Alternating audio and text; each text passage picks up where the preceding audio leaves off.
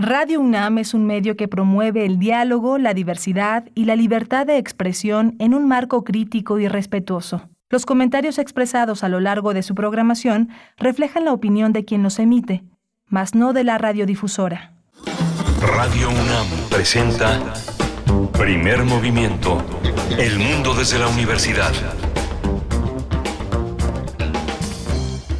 7 de la mañana con 3 minutos. Muy buenos días de jueves 6 de octubre de 2022. Les damos la bienvenida desde Ciudad de México en una mañana, mm, por supuesto, todavía oscura y además un poco fría por la lluvia que ha caído en las últimas, en las últimas horas en distintos puntos de la capital del país. Transmitimos en vivo desde acá, desde la capital, a través del 96.1 de la frecuencia modulada y el 860 de amplitud modulada, igualmente en www.radio.unam.mx en los micrófonos esta mañana, por supuesto, Miguel Ángel Quemain, que está en cabina. ¿Cómo te encuentras, Miguel Ángel? Buenos días. Hola, Berenice. Buenos días, buenos días a todos nuestros radioescuchas. Escuchen esto. La scène en euh, finalement, euh, je ne l'avais jamais raconté non plus, nulle part, euh, ni même dans mon, dans mon journal. Es la voz de Annie Ernaux. Annie Ernaux ha ganado el Premio Nobel de Literatura de esta edición de este año. Es una de las escritoras francesas más interesantes. Muchos dirán, ¿por qué no Michel Houellebecq? ¿Por qué no Pascal Quignard? ¿Por qué no toda una constelación, Emmanuel Carrer, eh, a una constelación de escritores franceses? Está cayendo sobre una de las escritoras más singulares de la literatura francesa de los últimos años, el mélange, como dicen los franceses, entre el mundo rural y el mundo urbano, entre el mundo de las jóvenes. Ella publicó a principios de los 80 una gran novela que se llama La Place, eh, El lugar, la tradujeron así.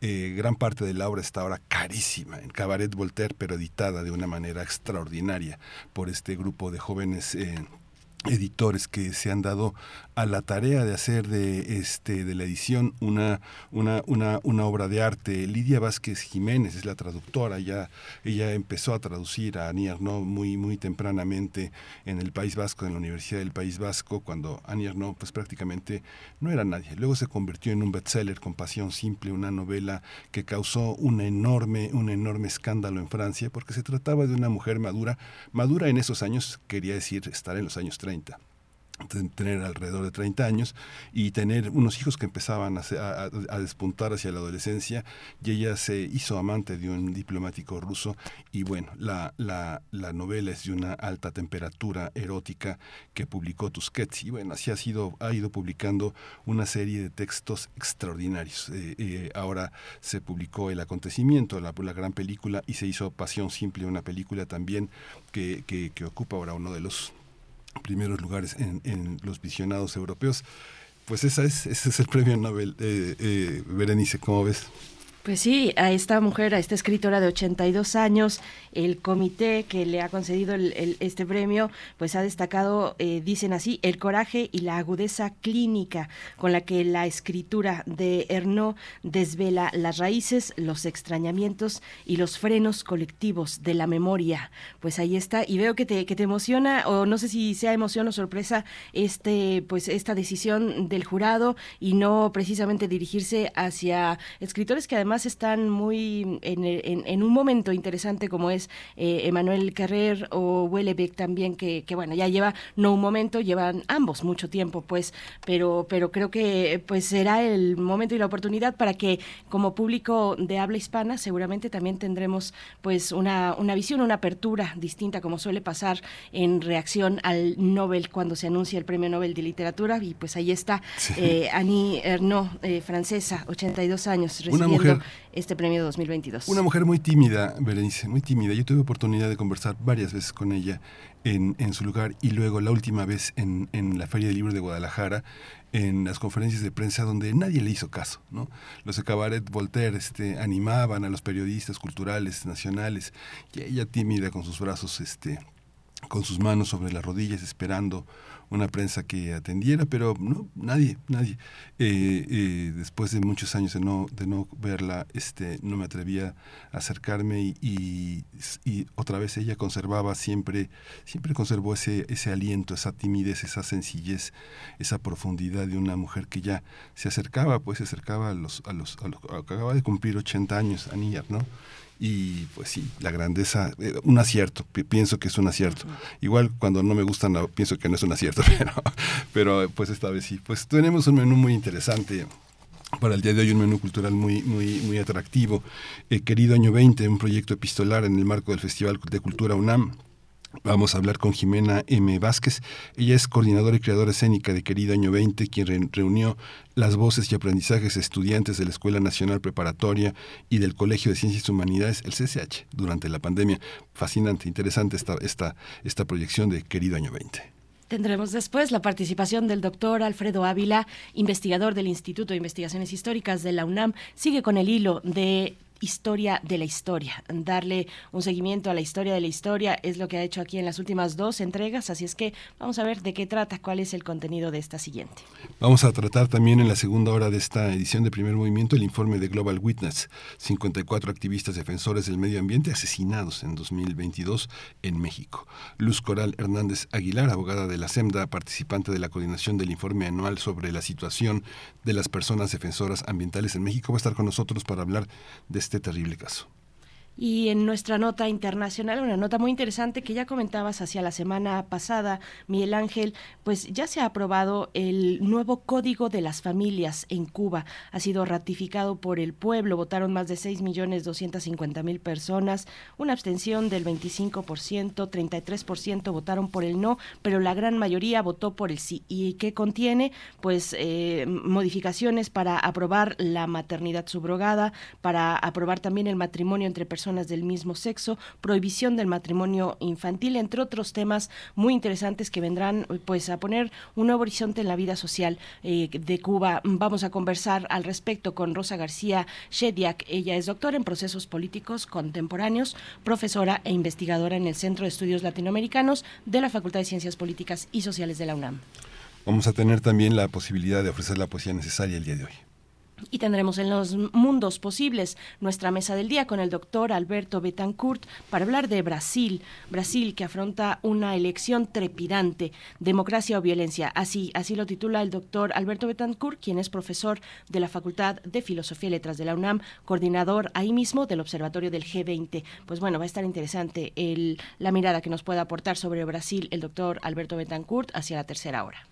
Vamos a tener también para el cierre de derechos humanos la sección de todos los jueves aquí en primer movimiento y la responsabilidad penal de altos mandos militares. Es el tema que ha elegido Jacobo Dayan para desarrollar esta mañana. Jacobo Dayan es escritor, es investigador, eh, se ha dedicado a cuestionar, a, poner, eh, a llevar esta bandera de los derechos humanos como una, como una forma de, eh, de hacer un mundo mejor. Él dirige actualmente el Centro Cultural Universitario de Tlatelolco.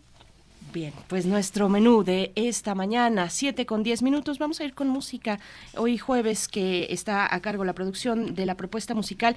Y yo cuando veo que no conozco a los a, algunos o a varios o a todos de los artistas que nos proponen en la curaduría musical de los jueves o de los miércoles, cuando pasa eso yo sé que tiene que ver con Violeta Berber, ella es muy joven y además tiene eh, pues un radar, un radar porque ella misma se dedica a la música y nos va pues compartiendo precisamente algunas opciones eh, musicales muy nuevas y es el caso de esta canción que se llama Desnuda. ya nos está, ya me estaba comentando por acá Violeta Berber, pues sí, pues sí es así. Eh, se trata de Zoe Gotuso a cargo de Desnuda.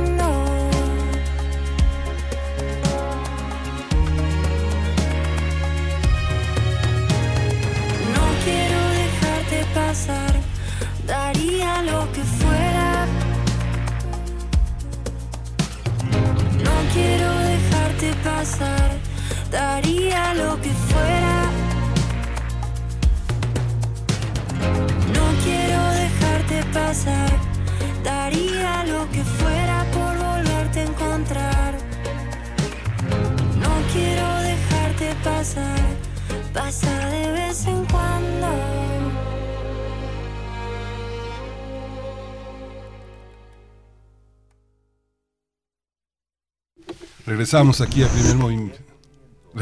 Primer movimiento. Vamos a tener una, eh, vamos a observar el, en el catálogo de la Fonoteca Nacional. Pablo Iván Argüello eh, coordina el catálogo de jazz en México. En la Fonoteca es eh, una, una historia sonora muy interesante, el origen e intérpretes de este género en nuestro país. Y vamos a escuchar en un momento Génesis y pioneros del foxtrot en México. Vale muchísimo la pena. Quédese con nosotros. Fonoteca Nacional, la Casa de los Sonidos de México.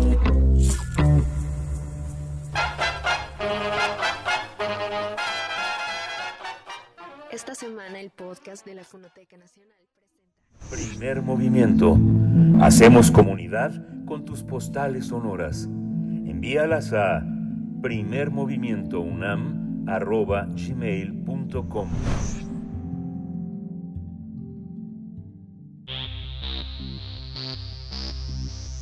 de festivales, ferias y más. Recomendaciones culturales.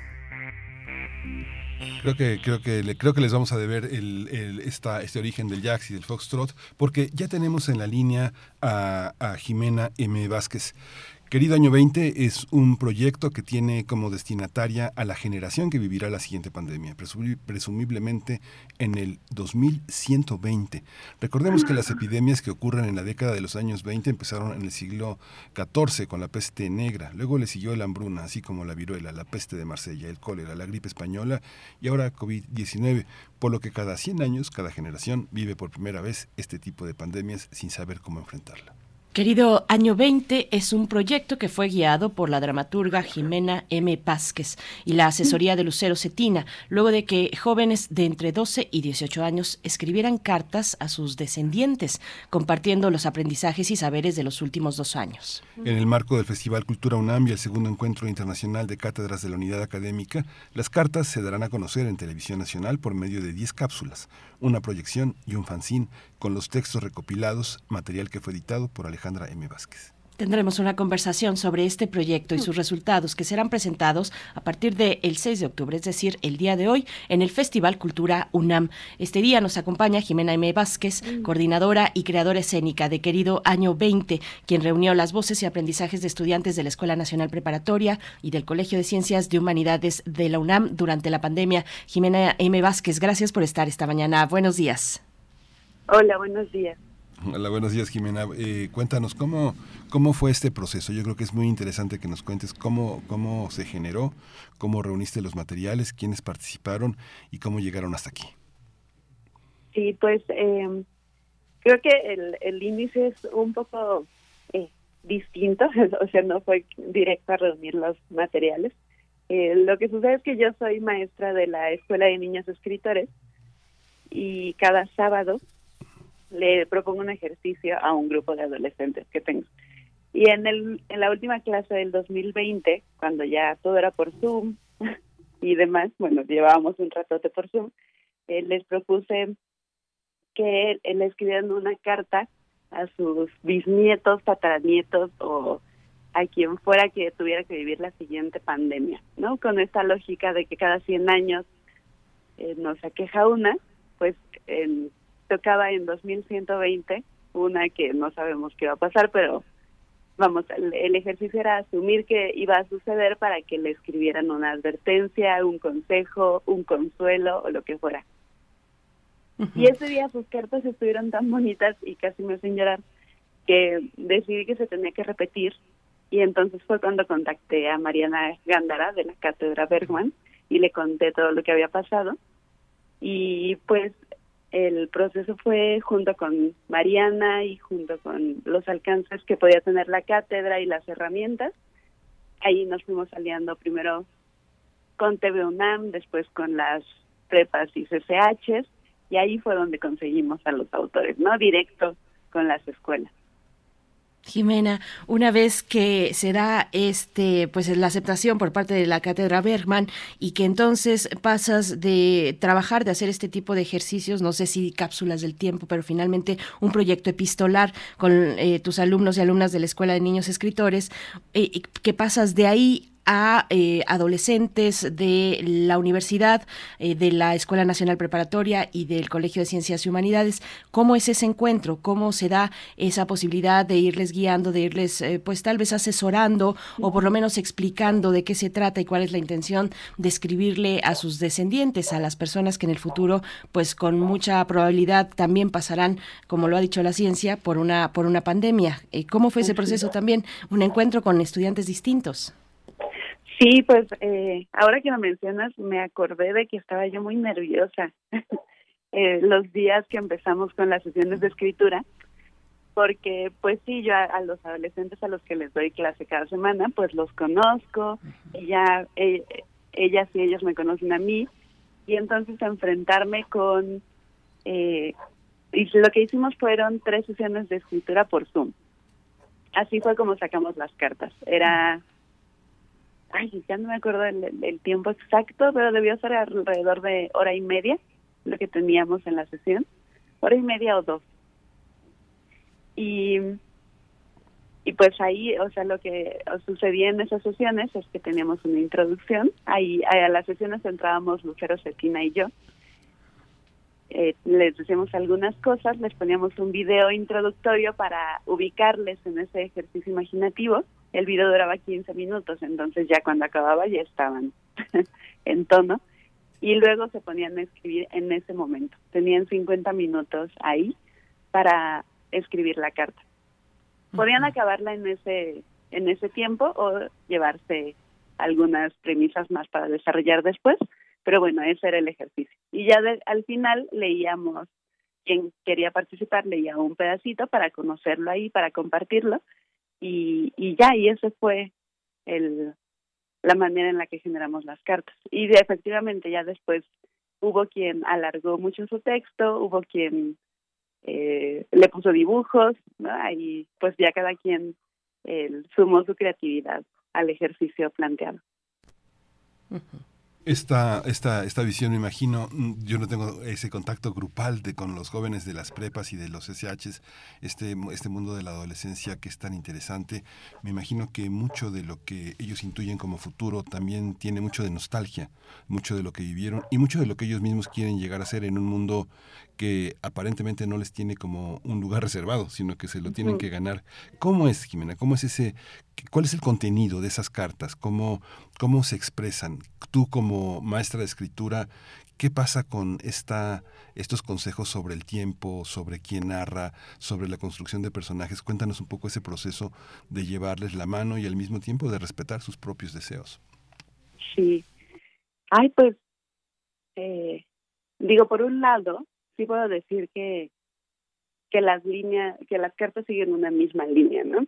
Sea, sí hay esto que mencionas, la nostalgia, también eh, debo decir que, que la gran mayoría son, no, creo que todos son optimistas, entonces vamos los eh, mensajes o las energías que le mandan al futuro, si es de que van a estar bien, de que no se preocupen y demás, eh, entonces eso por un lado lo, lo que se parecen. Y por el otro, también podemos decir que cada carta, pues efectivamente, cada carta es un mundo, ¿no? Y pues esto es muy lógico porque tenemos 28 cabezas y 28 existencias que han sido muy diferentes, escribiendo sobre algo que les tocó vivir eh, de manera prácticamente idéntica.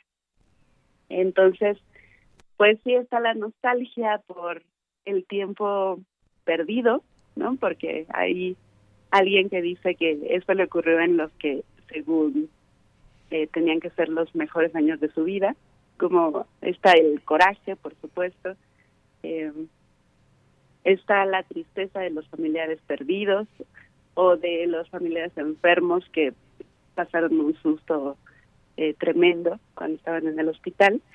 Entonces, pues creo que sí tenemos un collage de de todo lo que se vivió en la pandemia y, y sí, desde los ojos de personas que, que quizá por su edad no participaron tanto, ¿no? La, la reacción como comunidades, eh, pues dejar a eh, proteger y entonces por supuesto que ellas y ellos eran de esa parte protegida, que era tú quédate aquí en lo que arreglamos esto. ¿Cómo? No sabemos. Y entonces creo que esa es la visión, el lugar también desde donde varias y varios de ellos escriben. Desde ese solo observar y solo eh, ver y sentir cómo pasan todas las cosas. ¿Eso genera incertidumbre, Jimena, o genera una confianza eh, finalmente, bueno, también hay que decir que es un rango muy amplio de edades, o más o menos amplio, porque pasan muchas cosas en esos años de la vida, entre los 12 y los 18 años, vivencias distintas, necesidades distintas de acuerdo a cada etapa, algunas necesidades de socialización, eh, pues, pues sí, diferentes, se va formando eh, una, una manera de socializar, se va construyendo en ese momento, se sale de casa, digamos, como el principal referente y de nuevo voltea a ver a los amigos, a las amigas, a la escuela, al patio escolar. Y bueno, no tuvieron eso estos jóvenes. Y yo, hace un momento que, que Miguel Ángel eh, preguntaba sobre la nostalgia, yo creo que también hay eh, un presente galopante en ellos, precisamente por esa necesidad de contacto. ¿Cómo fue, cómo fue pues esa parte? Narrarse a sí mismo, además, en un contexto de tanta incertidumbre, cómo se imaginaban a ellos mismos, eh, pues, pues en eso, cuando no había explicaciones suficientes en los primeros meses, en el primer año de la pandemia. Sí. Bueno, aquí debo decir también que estas personas escribieron sus cartas en febrero de este año. Entonces, el lugar desde donde escribieron ya tenía mucha más calma. Ok, muy importante. Ya, teníamos vacunación, entonces sí, es súper importante. Sí. Y creo que eso también tiene que ver con el tipo de mensajes y el tipo de energía que ponen en sus cartas, ¿no? Si eh, ya más elaborado, ya más tranquilo. Eh, ya habíamos pasado por este de verdad no saber qué estaba pasando y, y eso, entonces sí, lo, lo escribieron mucho más para acá, digamos, en el tiempo. Ajá, claro. Sí, Miguel Ángel. Bueno, es que sí es una precisión fundamental. Es, hace toda la diferencia porque ya teníamos vacunas, vacunas para adolescentes, eh, que llegaron, pues eh, sí, hacia finales del 2021, si no estoy equivocada, principios de este año también. Ya tenían una oportunidad en el panorama, eh, un, panorama hacia, hacia el cual, un horizonte hacia el cual acudir. Perdón, Miguel Ángel. No, no, no, sí, es, es, es cierto todo eso que todo eso que comentas, pero hay una parte, yo decía nostalgia, porque para muchos estudiosos de la mente, la adolescencia significa una posibilidad de reeditar todo el pasado, incluido el de la infancia, y, reeditarlo significa con, con, este, concebir sus vínculos de una manera lo más sano posible. Lo más sano posible quiere decir lo más respetuoso y lo más eh, empático con los demás, eh, con un sentido también de la comunidad importante. Cuando un grupo de adolescentes se acerca a un acto tan íntimo, tan solitario como el de la escritura, ¿qué características tiene, Jimena? ¿Qué clase de, qué clase de adolescentes enfrentas? ¿Cómo, cómo, es esa, ¿Cómo es esa población que se acerca a un espacio universitario, eh, de escritura, de taller, y cómo ve a los demás, cómo es el mundo que pasa frente a sus ojos eh, en una persona como tú que se encarga de, de, alguna manera de dirigirlos, de coordinarlos, de escucharlos. Sí, eh, pues mira, me parece que, eh, vamos, tendrán algo, esta capacidad de observación y de, ¿cómo decirlo? Como, eh, saben insertar la empatía, ¿no? Puede ser la manera más fácil de decirlo, pero eso de eh, insertarse en un lugar en donde no están para imaginar cómo se vive desde ahí, eh, creo que puede ser, ajá, vamos, eso lo, no necesariamente un adolescente que escriba lo hace, lo puede hacer alguien que, que baile, que le guste la ciencia, lo que sea, pero pues sí, la manera de, de traducirlo, de plasmarlo, de estas jóvenes estos jóvenes que, que participaron en el proyecto, pues era por medio del teatro y de la escritura. Esa fue la premisa con la que los escogimos, que tuvieran esos intereses. Y, y es que como, que como cada quien lo, lo ejecuta de una manera distinta, me está costando trabajo las generalidades más allá de las obvias. Claro. Jimena, bueno, eh, hay también, eh, bueno, este proyecto del que estamos hablando y que impulsa la cátedra, la cátedra Bergman eh, y también impulsa la, la, la, la filmoteca, perdón, de la UNAM, TV UNAM igualmente estará en transmisiones. Hay formatos de salida y cada formato de salida de este material implica una visión distinta, una manufactura mm, diferente, ponerle pues un sello distintivo tanto a un por ejemplo, a un, un fanzine como a una transmisión en televisión. Cuéntanos de esta parte, de los formatos eh, que dan salida, cómo es esta participación entre entidades distintas al, eh, al interior de la universidad. Sí, pues el proceso fue que una vez ya que tenemos las cartas, entre Lucero Cetina y yo otra vez eh, hicimos unos guiones para las cápsulas de televisión.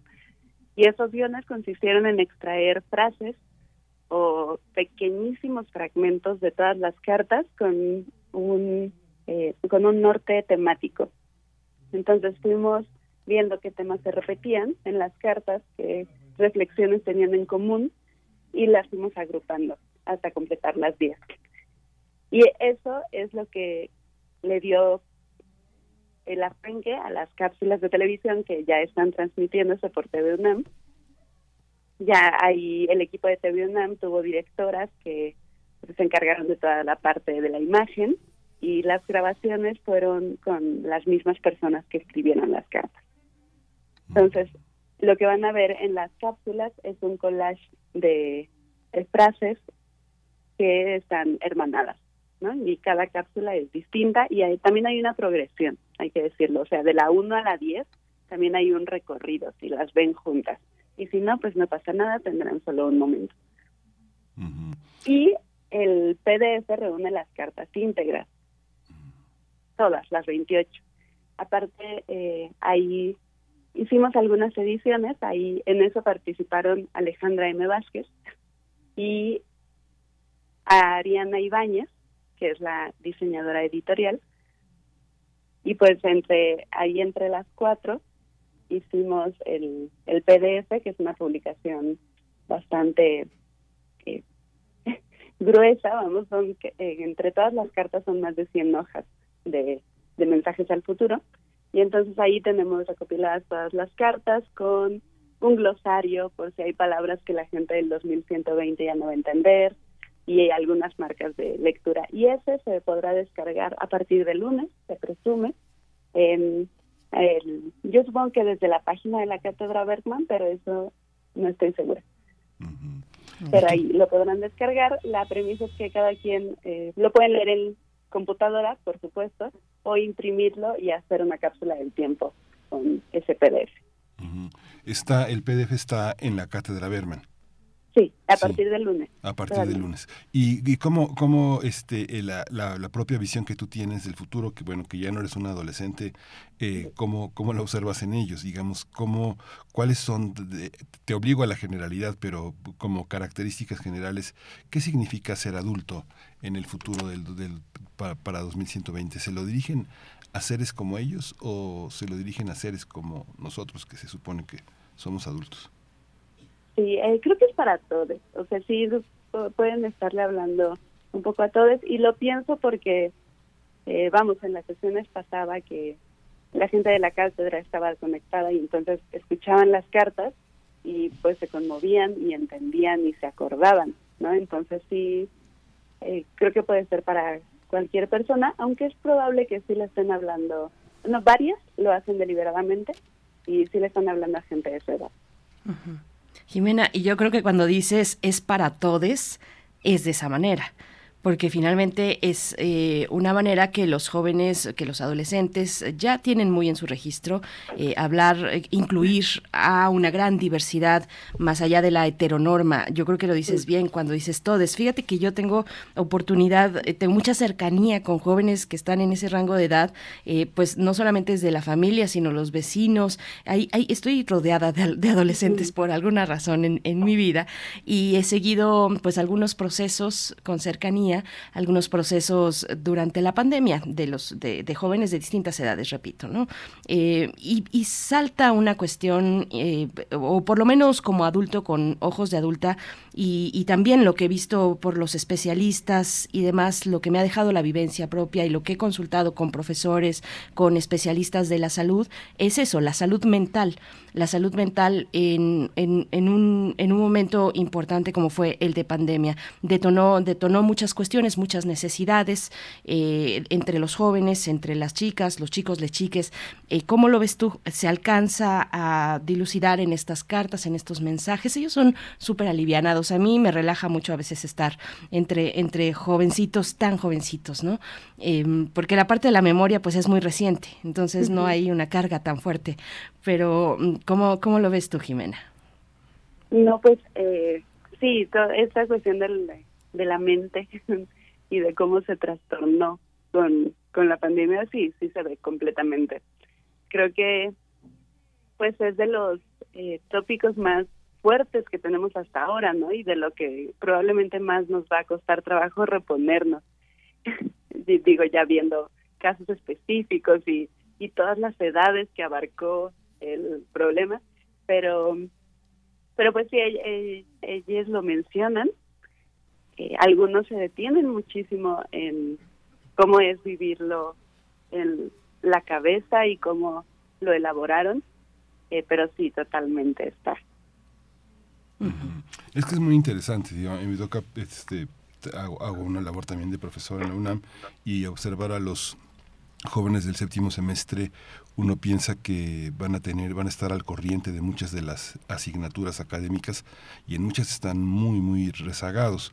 Eh, eh, al final de la carrera se entiende, pero eh, pero han logrado también experimentar y tener una vida. En el caso de los adolescentes que han estado bajo el control de los padres, si sales, no sales, llegas a tal hora o tanto tiempo, llevas cubreboca de repuesto, este, tienes gel, toda una serie de prescripciones que tienen con, que ver con tienes que tener miedo, tienes que tener una cierta forma de prescripción para no contagiarte, para no contagiarnos. ¿Cómo, cómo se observa? ¿Cómo eh, en esta transición en la que sigues en contacto con ellos porque el proyecto de alguna manera continúa ahora hacia el público, ¿cómo, cómo ha sido esta parte? ¿De qué, de qué, de qué están rezagados? ¿De qué, ¿En qué están adelantados? Tuvieron oportunidad de convivir muchísimo con sus padres, con sus abuelos, con sus hermanos. ¿Tú notas esta, esta diferencia? Eh, ¿La diferencia de qué, perdón? La diferencia de antes de la pandemia, digamos, de estar con los padres todo el día, de estar con los hermanos todo el día, de ver a los abuelos o de no verlos, eh, de tener ese, ese, ese rezago de la convivencia Mm. en la que los adolescentes pueden ser ellos mismos, porque con el peso de la pandemia, en mucho este, tenían una carga social en la que Sí, sí. no enteramente podían ser ellos mismos, sino tenían que tener la prescripción, el cuidado y pensar en su familia que estaba esperándolos y con la posibilidad de un contagio, ¿no? Ya, pues mira, esa pregunta me cuesta un poco de trabajo porque al final yo no conozco tan personalmente a los participantes. O sea, sí compartimos un proyecto, una coordenada creativa y pusieron cosas en su carta, pero suponer tanto de ellos a partir de una carta que escribieron en febrero me parecería injusto. Eh, y no sé qué alcanza a leer de eso en, en sus cartas, no, creo que no lo, en este momento no me salta tan evidentemente. Entonces, ahí sí, creo que habría que preguntarle a cada uno de ellos y ellas. Ujú. Jimena, pues recuérdanos de nuevo eh, cuáles son los, las vías para acercarnos, para no perdernos este ejercicio, este ejercicio epistolar, este ejercicio hacia el futuro, mm, dónde, dónde lo podemos disfrutar, dónde podemos descargar el PDF también. Cuéntanos de esos detalles, pues para no perdernos nada de, de estos testimonios. Sí, pues en este momento, eh, vamos, si hoy quieren enterarse de algo del querido año 20, eh, solamente tienen las cápsulas que están transmitiendo por TV UNAM. ¿No? Eso es lo que está ya fluyendo. Eh, después, a partir del lunes, estará el PDF disponible para descarga, descarga completamente libre.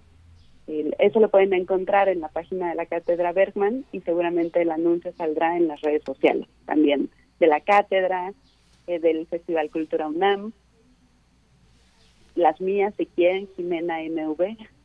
Y, y tenemos dos eventos presenciales eh, para eh, que, que además es muy bonito que ya sean presenciales, ¿no? Si estas personas escribieron sus cartas cuando todavía iban a la al CCH una vez cada dos semanas, cosas así. Y ahorita ya es, vámonos a la sala Julio Bracho y vamos a proyectar las cápsulas.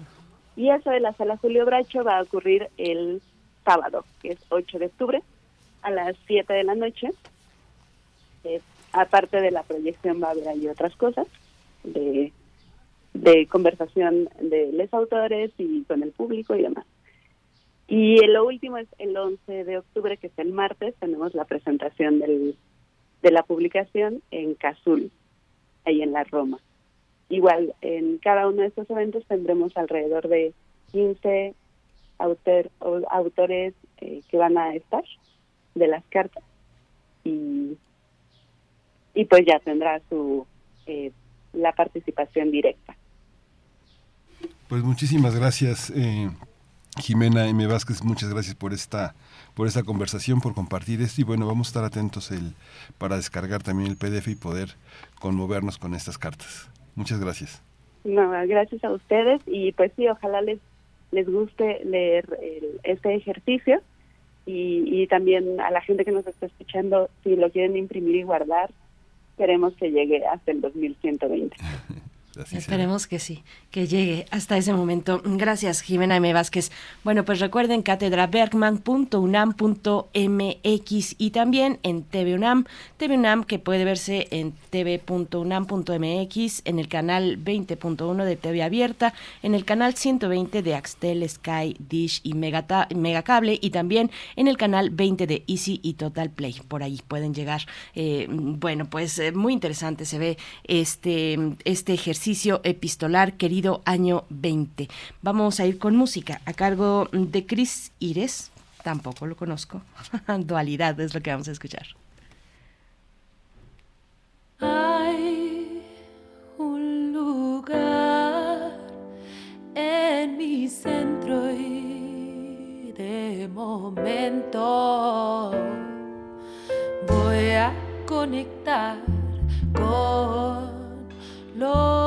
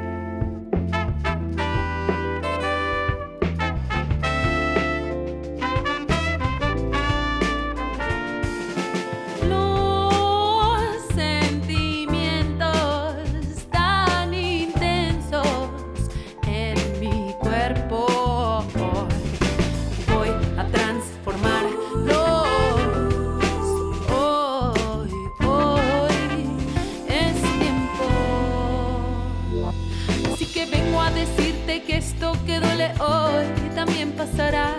Aquí vengo a recordarte todo tu potencial. Oh, oh, eh. Busco en mi cuerpo ese lugar que me ayude a superar todos los sentimientos que nacen de las heridas que tengo.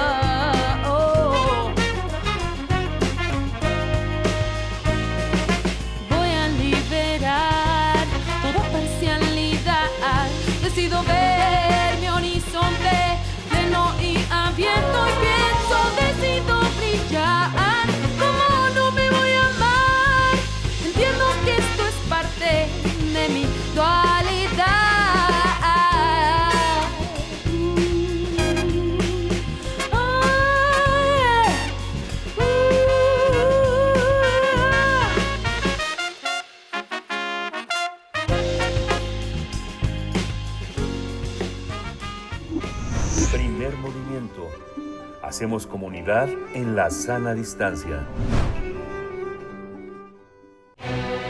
Todo es historia.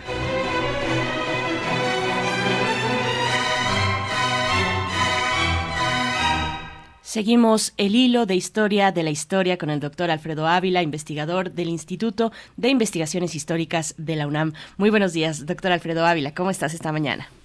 Berenice, ¿cómo estás? Muy buenos días. Muy bien, muchas gracias. También Miguel Ángel Quemain de este Miguel lado. Ángel. Hola, Alfredo, ¿Y- buenos días. ¿Cómo vas, Miguel Ángel? Oigan, yo yo eh, eh, estoy eh, pues poco siempre sorprendido, ¿no? Con estas decisiones de los de los premios Nobel. Eh, eh, a, a- a Annie Ernaux. Yo yo me acuerdo de eh, los años de Ernaux, que es, un libro un poco sobre, so- sobre discusión sobre la memoria, que, que creo que es un tema un tema muy relevante y, y pues muy importante para para para todos nosotros. Eh, y, y bueno, recientemente, creo que fue la semana pasada, que la, la jefa de gobierno de la ciudad dijo que iba a proponer una ley de memoria histórica para la, para la ciudad. Y, y bueno, todo esto en realidad son, es, es, es como, como, cómo relatamos nuestro pasado, cómo, cómo contamos nuestro pasado. Por eso creo que es importante pensar en, en cómo lo hemos relatado a lo largo del tiempo y, y las trampas que nos hacemos cuando cuando lo, lo relatamos. No no no no sé si alguna vez he contado esta esta anécdota. Eh, perdón, voy, voy voy a llegar a los griegos otra vez, pero pero pero pero quiero empezar por una anécdota personal. Saben que cuando yo estaba estudiando la carrera de historia hace mucho mucho tiempo eh, en una galaxia muy lejana. Eh, eh, un- en alguna ocasión fui a, a- a visitar a mis abuelos al estado de Durango. Eh, ellos son de un pueblecito que además tiene un nombre de un nombre lindo que se llama Nombre de Dios, no, la villa de Nombre de Dios en Durango. Esto está como hora y media al sur de la de la capital. Y eh, y recuerdo que estaba hablando de historia con, con mi abuelo y yo con, con esa autosuficiencia de, del estudiante que acaba de leer algo algo novedoso y, y, y que, y que pre- pretende llegar a dar clases a los viejos en, el pueblo.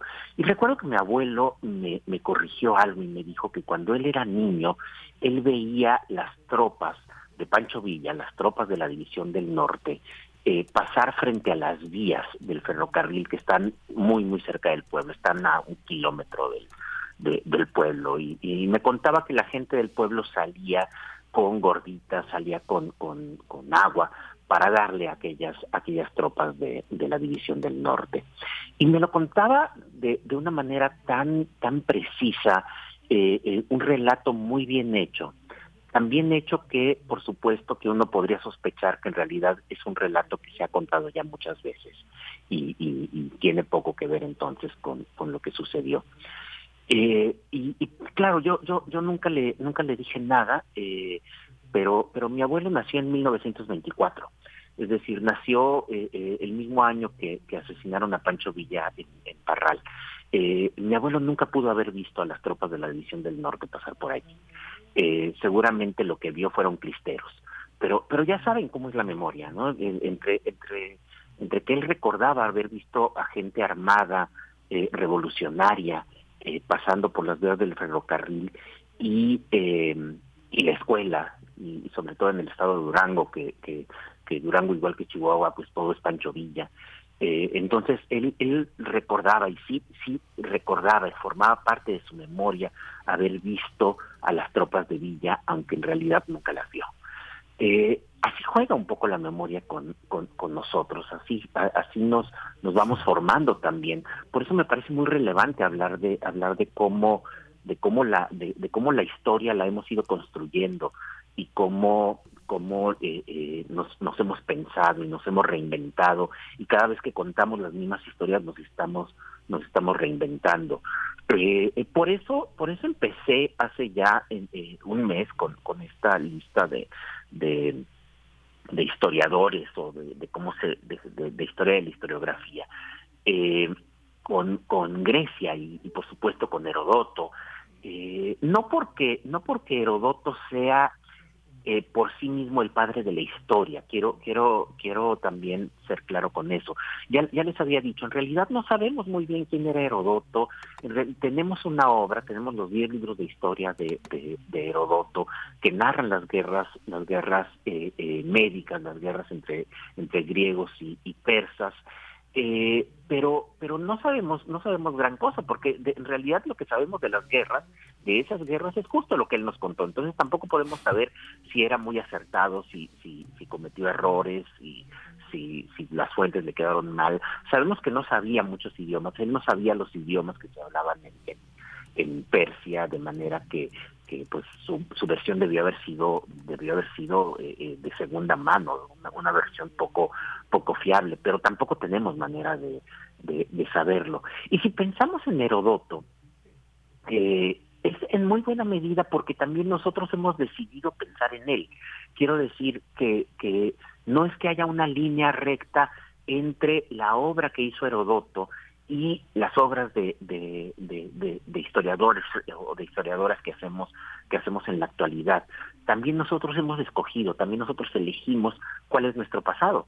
Pudimos haber elegido cualquier otro pasado. De hecho, hay muchos pasados de donde de, de donde eh, sacar a los padres de la historia. La historiografía china eh, eh, también también existe y también hay eh, una tradición de escritura sobre el pasado en China o, en la India y por supuesto en África, que, eh, que ya no tenía tan en cuenta los dioses, que, que esa es como un poco la, la, la vara con la que medimos la historia. Por eso creemos que la Iliada o la Odisea no son historia, aunque cuenten acontecimientos del pasado, no son historia porque los dioses intervienen, mientras que en Herodoto los dioses aparecen por allí, eh, pero, pero no, no son determinantes en la explicación del, en la explicación del relato. Eh, pero también eso sucedía en otras en otras partes. Y una característica que va a adquirir la, la historiografía clásica la historiografía griega y, romana es una característica que también podemos encontrar en cualquier otra parte del mundo. Muy pronto sobre todo después de la obra de, de Tucídides eh, a partir de la obra de Genofonte y de manera muy clara con la obra de Polibio Eh, Polibio es tal vez el más importante historiador de, Grecia en el momento en el que ya Roma está surgiendo como, como un centro, como una polis militar que se encuentra en guerra con, con Cartago, que terminará derrotando a los cartagineses. Y, y a partir de ese momento, la historia terminó convirtiéndose en la historia de los grandes hombres. Eh, eh, un, defecto, eh, bueno, nosotros lo vemos como un defecto que va a tener la historia durante siglos.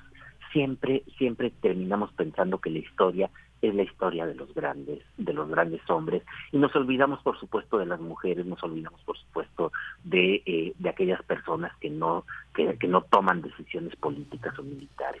De hecho, la, la historiografía griega con Herodoto y con Tucídides era ya una historiografía de corte militar. Es decir, lo, que contaba Herodoto para, para perpetua memoria, como decía él, fueron, fueron las guerras, las guerras contra, contra Persia, la presencia de Ciro. Eh, lo que contaba Tucídides era también la guerra entre la, la liga de, ciudades espartanas del Peloponeso contra Atenas y la derrota de, los atenienses. Y después vamos a tener a Genofonte y vamos a tener a muchos otros que lo que cuentan es precisamente eso, cuentan historia militar. La historia nació, e, esa historia griega nació siendo historia militar. Y, y muy pronto con Polibio, pero incluso antes con algunos relatos de los que nada más tenemos algunos fragmentos que se refieren a Alejandro, Alejandro Magno y, la conquista de Macedonia de todo el mundo griego y la unificación del mundo griego, pues eh, eh, termina siendo la historia de los grandes hombres. Con Polibio queda muy claro eh, eh, en el retrato que hace de los Escipiones, eh, en el retrato que hace de, sobre, todo de Escipión Emiliano y de la, el conflicto con Cartago, que termina resumiéndose en un conflicto entre Escipión y Aníbal. Es decir, no, no, no, no aparece mucho la gente que va a matar y a morir en aquellas batallas, sino la, la gesta de estos grandes, de estos grandes hombres. Y como dije, pues ese va a ser un, un defecto de la historiografía desde prácticamente desde entonces y hasta ahora. De, hecho, todavía la historiografía, no, no la profesional, pero la que nos enseñan en la escuela, la que nos enseñan en la secundaria, pues es eso, ¿no? Es, es, historia de los grandes hombres. Nosotros aprendemos que la guerra de independencia la hizo Miguel Hidalgo, la hizo José María Morelos, que la revolución mexicana la hizo Pancho Madero o Pancho Villa, y nos olvidamos un poco de, eh, de la gente que no participó en la revolución, por ejemplo gente que, más bien padeció la revolución, o nos olvidamos de, eh, eh, de las mujeres, o nos olvidamos de los niños, o nos olvidamos de tantas y tantas personas, y para, para resumir eh, la historia en estas figuras, en las figuras que tiene, ¿se acuerdan? Ya, ya casi no las presumen, pero, pero aquellas figuras que tenía el gobierno federal cuando recién empezó esta, esta administración, que tenía precisamente allá a Miguel Hidalgo, a Morelos, a, a Madero, a Juárez, y a Cárdenas, como si ellos fueran la historia y, no, no en realidad eh, la historia hecha por, por todas las personas, por todos los mexicanos. Pero eh, esto empezó entonces ahí en esa tradición, pero, pero también es verdad que otras tradiciones ya lo tenían. Cuando nos ponemos a ver qué aparecen en los en las estelas eh, de, de, las ciudades mayas del, clásico y del posclásico, pues lo que encontramos también es eso, lo que encontramos también son las hazañas de los gobernantes de aquellas ciudades, estado eh, eh, mayas, eh, sobre todo en, la zona de Chiapas y, en Guatemala. Si nos ponemos a ver también los, los escritos, fragmentos que tenemos y las tradiciones de los reyes del norte de África, particularmente de todos aquellos que se desprendieron después de, de, Egipto, del, Egipto post-helénico, pues también encontramos eso, encontramos las hazañas de los grandes hombres. Y, eh, eh, y eso se convirtió como una especie de una especie de canon historiográfico que va a permanecer durante mucho durante mucho tiempo. Pero pero antes antes de terminar quiero referirme de nuevo al tema de cómo elegimos nosotros también nuestras propias raíces. Eh, eh, lo cual lo cual es una cosa extraña, ¿no? Cuando la, metáfora de las raíces nos hace pensar que las raíces solo pueden ser unas, que nosotros somos resultado de, de unas raíces. Y sin embargo, eh, sabemos que en realidad nosotros también las inventamos y nosotros también las elegimos. Pienso, por ejemplo, de nuevo en Polinio, este escritor político, eh, en Grecia, pero después también en Roma, cercano a la familia de, Emiliana, eh, y muy vinculado con la expansión, la expansión de Roma, y además uno de los primeros que se pone a hacer historia de los celtas en la Galia y en la península ibérica. Eh, pues él escribió cerca, o sabemos que escribió cerca de 50 libros, pero no conocemos más de cinco. Y, no conocemos más de cinco y no sabemos de qué trataban los demás.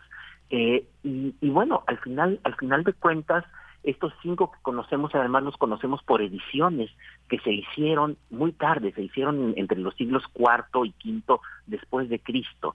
Eh, y no sabemos quiénes hicieron las, las ediciones y después fueron recuperados en el siglo XV y en el siglo XVI.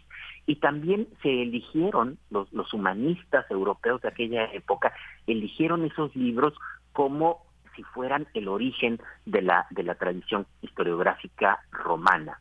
Eh, es, es, es, interesante, pudieron haber escogido a otros, pero escogieron, escogieron a esos. Y después ya en, los siglos XIX y XX, nosotros seguimos pensando que esos son nuestros orígenes y desdeñamos otras tradiciones, otras tradiciones historiográficas de Asia, de África o incluso de, de América.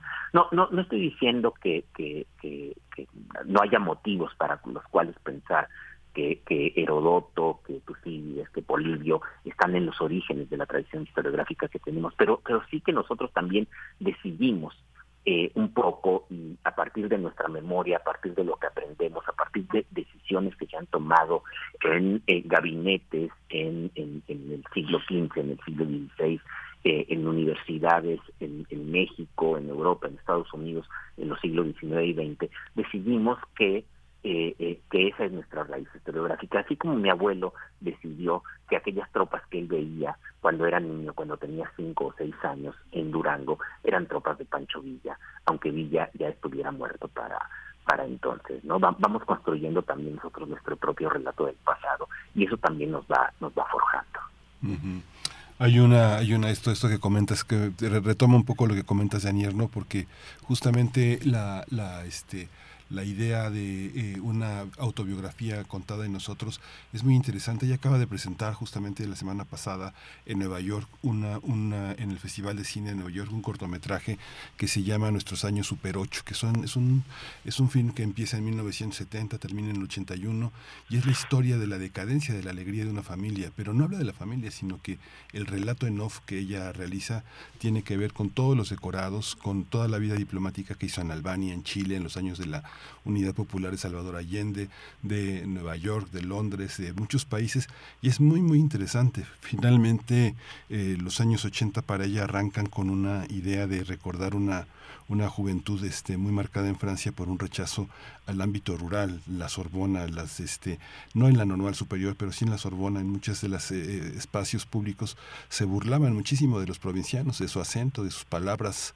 Este, es, es algo que ahora que recuerdas a tu abuelo, allá en Durango, pues es algo que queda como una gran lección histórica. Este, eh, sí, sí, sí, de, de, de, cómo, cómo todos somos responsables de, de somos producto de la historia, pero también lo que recordamos de la historia es producto nuestro. También nosotros vamos decidiendo consciente, inconscientemente, condicionados hasta cierto punto, eh, libres en otro punto, qué es lo que recordamos y cómo, cómo eso nos pesa. Este, este corto, este corto al que te refieres lo hizo con su hijo. Exacto, David, David, David, Arnaud.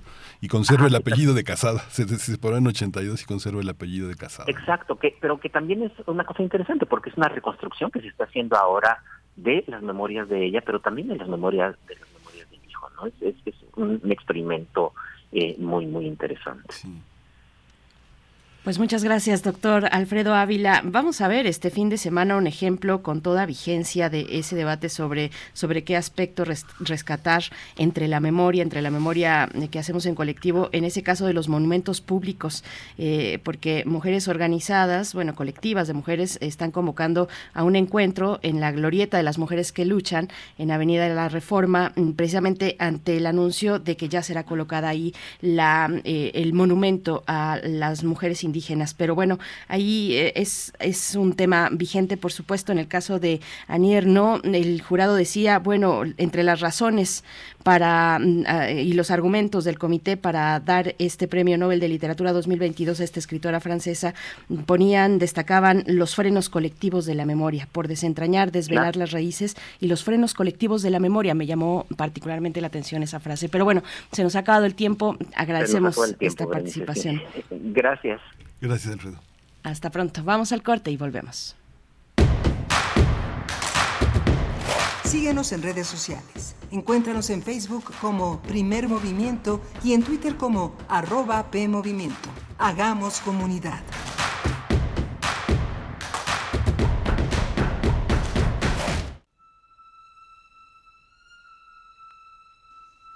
¿Para qué sirve la poesía?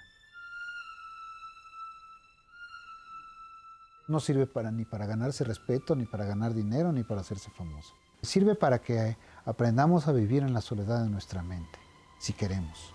¿sí? La textura interior está hecha de palabras, entonces quienes manejan bien las palabras son los poetas, los buenos poetas. David Huerta.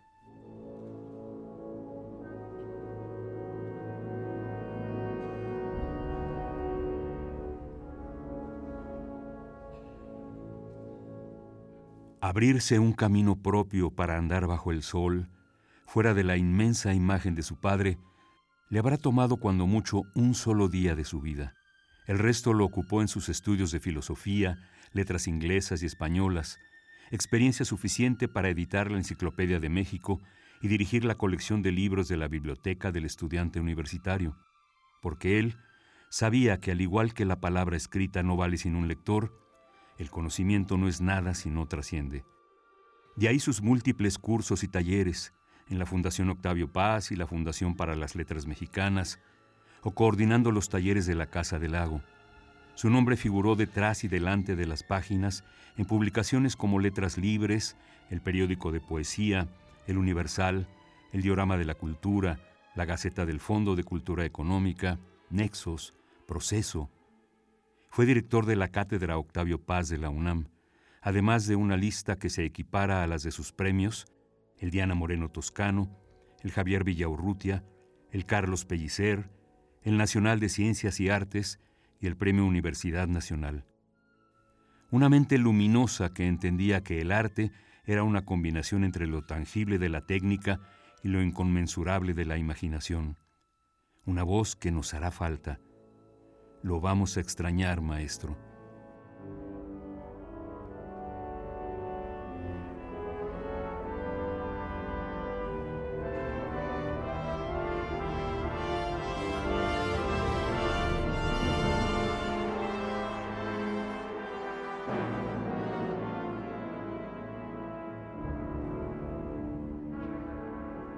Descanse en paz, David Huerta, 8 de octubre de 1949, 3 de octubre de 2022.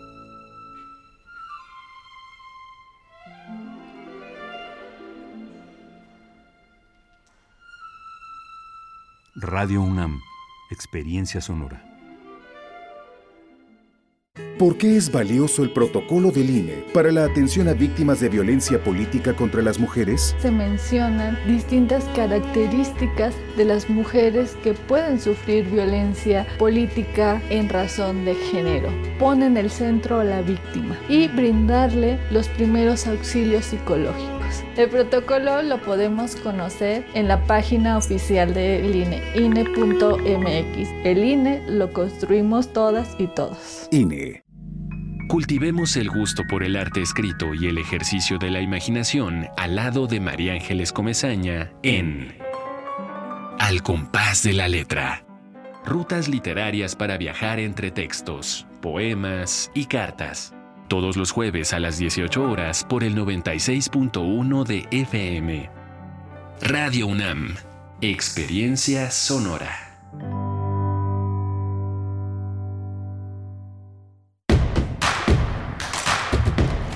Queremos escucharte. Llámanos al 55 36 43 39 y al 55 36 89 89. Primer movimiento. Hacemos comunidad. Buenos días, son las 8 de la mañana con 6 minutos en este 6 de octubre, jueves 6 de octubre. Estamos en la Ciudad de México conectados con la radio Nicolaita desde las 8 de la mañana que hace posible esta comunidad universitaria de red de radios universitarias eh, enlazarnos allá a Morelia, Michoacán, este gran estado que también nos coloca en una, en una dimensión también de la red en la que es posible escucharnos a través de la, eh, de la Wide Web, que es un espacio para todos, para todo el mundo y también, y también quienes no estén a tiempo quienes tengan que apagar su radio porque entran a una junta, porque entran a la escuela, por distintos motivos podrán consultar también en el podcast que está a su disposición en podcast.unam.mx. Rodrigo Aguilar al frente de la producción ejecutiva, Arturo González en los controles técnicos esta mañana, Violeta Berber en la asistencia de producción y mi compañera Berenice Camacho en la conducción de primer movimiento. Querida Berenice, buenos días.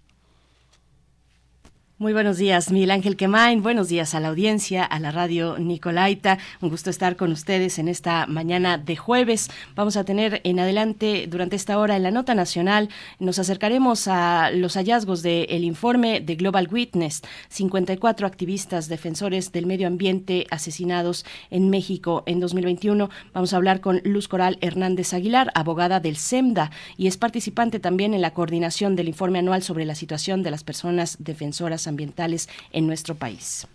Vamos a tener también la presencia de Cuba, de esta gran isla, de este gran momento que vive Cuba, doloroso, pero al mismo tiempo también lleno de cambios. Cuba gana, gana el sí en un referéndum sobre el matrimonio igualitario y la adopción para parejas del mismo sexo. Es una, un hito en la, en la cultura cubana que también es un espacio en el que la izquierda, lo que llaman ellos su socialismo tropical, ha sido un escenario de enormes libertades eh, eh, personales, eh, también sexuales, políticas con todo y que se habla de un enorme control en la isla que por supuesto lo ha habido de censura, de persecución a las personas de la diversidad sexual, una, una constricción que ahora pues parece eh, eh, tener una, un aire, un cambio, un cambio importante que la sociedad cubana arengada a las, a las urnas eh, ha decidido que sí, que el matrimonio igualitario y la adopción para parejas del mismo sexo corre.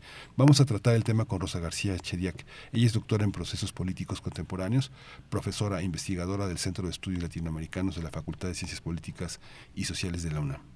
Por supuesto. Y bueno, también antes de irnos con nuestra nota nacional, pues eh, comentarles que tenemos cortesías. Tenemos cortesías que nos envían nuestras queridas amigas del Teatro Bar El Vicio, cortesías para todos ustedes que van a encontrar en nuestra cuenta de Twitter y de Facebook. Son mm, dos tipos de espectáculo, dos espectáculos distintos. Uno es Calimán contra la espantosa X. Eh, son, es una función en streaming y se irá por Facebook. Es para la función del 8 de octubre. Y la segunda, que se va por Twitter y solo por Twitter, es La vida no viene sola.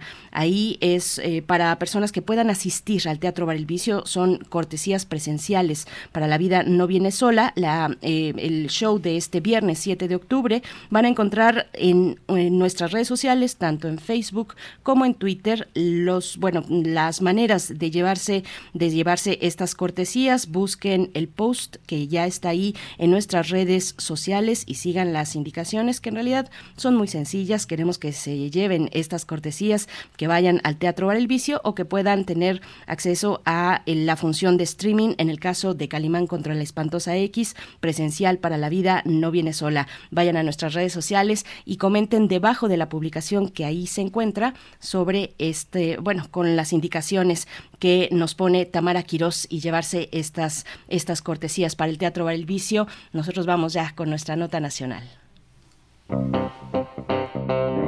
Nota nacional.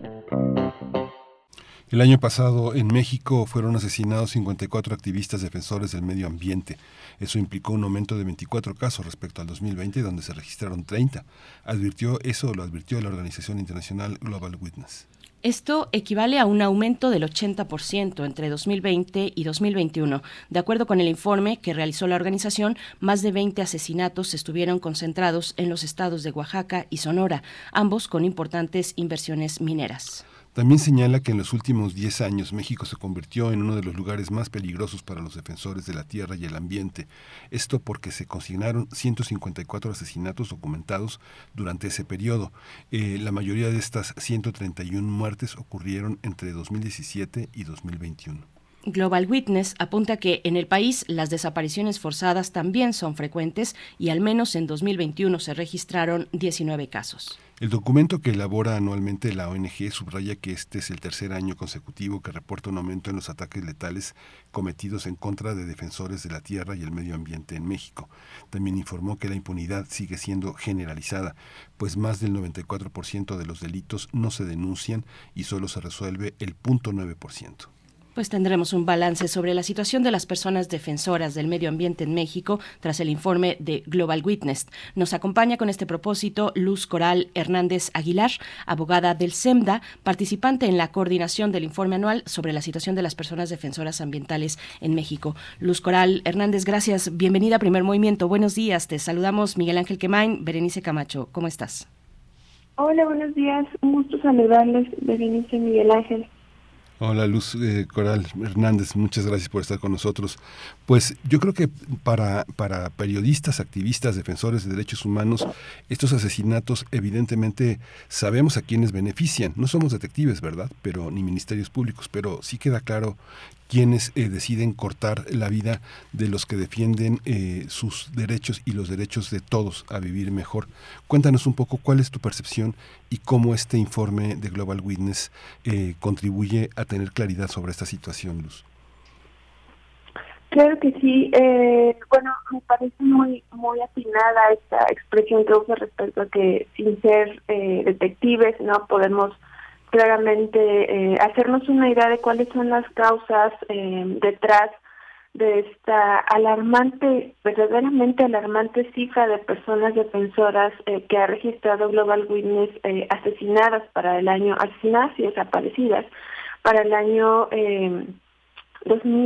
2021 y bueno, creo que gran parte de la de la respuesta eh, o de las claridades que nos da esa esta realidad que hoy vivimos acá en México, pues tiene que ver eh, con estas eh, pues manifestaciones de la violencia que se vive desde hace ya varios años atrás, ¿no? Yo creo que al menos coincidentemente con la década de registro de, Global Witness porque recordar que este es el informe el informe número 10 presentado no eh, y titulado justamente así. Eh, pero también eh, además de, la violencia con impunidad eh, que se vive en cada uno de los casos documentados para México de, de los 10 años y por supuesto estos 54 casos documentados para 2021 Luz Coral, eso, son 54 casos, eh, un aumento de 24 casos con respecto al 2020, 54 casos en 2021, pero si ampliamos ese plazo de tiempo a los 10 años que están que están poniendo también en consideración, pues vemos que México se encuentra pues en uno de los países más más peligrosos para eh, la, labor de la defensa del medio ambiente. ¿Qué, ¿Qué, destacar de ese lapso de tiempo? ¿Por qué, ¿Por qué México se ha colocado en un lugar así donde desafortunadamente en la región encontramos otros casos también eh, sumamente eh, pues alarmantes, el caso de Brasil concretamente, que además atraviesa en un momento importante de decisión eh, sobre el rumbo que ha de tomar ese país. Pero ¿por qué México? ¿Por qué México se encuentra en ese, en ese lugar? Sí, bueno, pues como, como lo señalas, esta posición de los principales, de los primeros lugares en los 10 años de documentación de Global Witness en los cuales acompaña Brasil, Colombia y Filipinas, México, eh, y, lo, y lo mismo el reporte lo señala, ¿no? Me parece que, el SENDA coincide con estas causas de posicionamiento de estos países.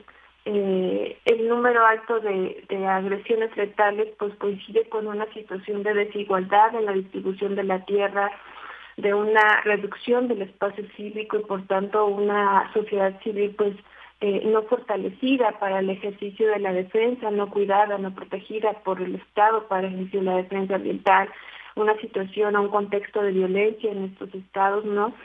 Eh, y lo que decíamos, ¿no? Corrupción y una cultura de impunidad empresarial eh, son los elementos que, que Global Witness identifica como comunes denominadores entre estos estados que están encabezando la lista como, como estados eh, mortíferos para la defensa ambiental y en los cuales, pues por supuesto, México está, digamos, pues sí, ¿no? Lamentablemente viviendo realidades con este, este tipo de características.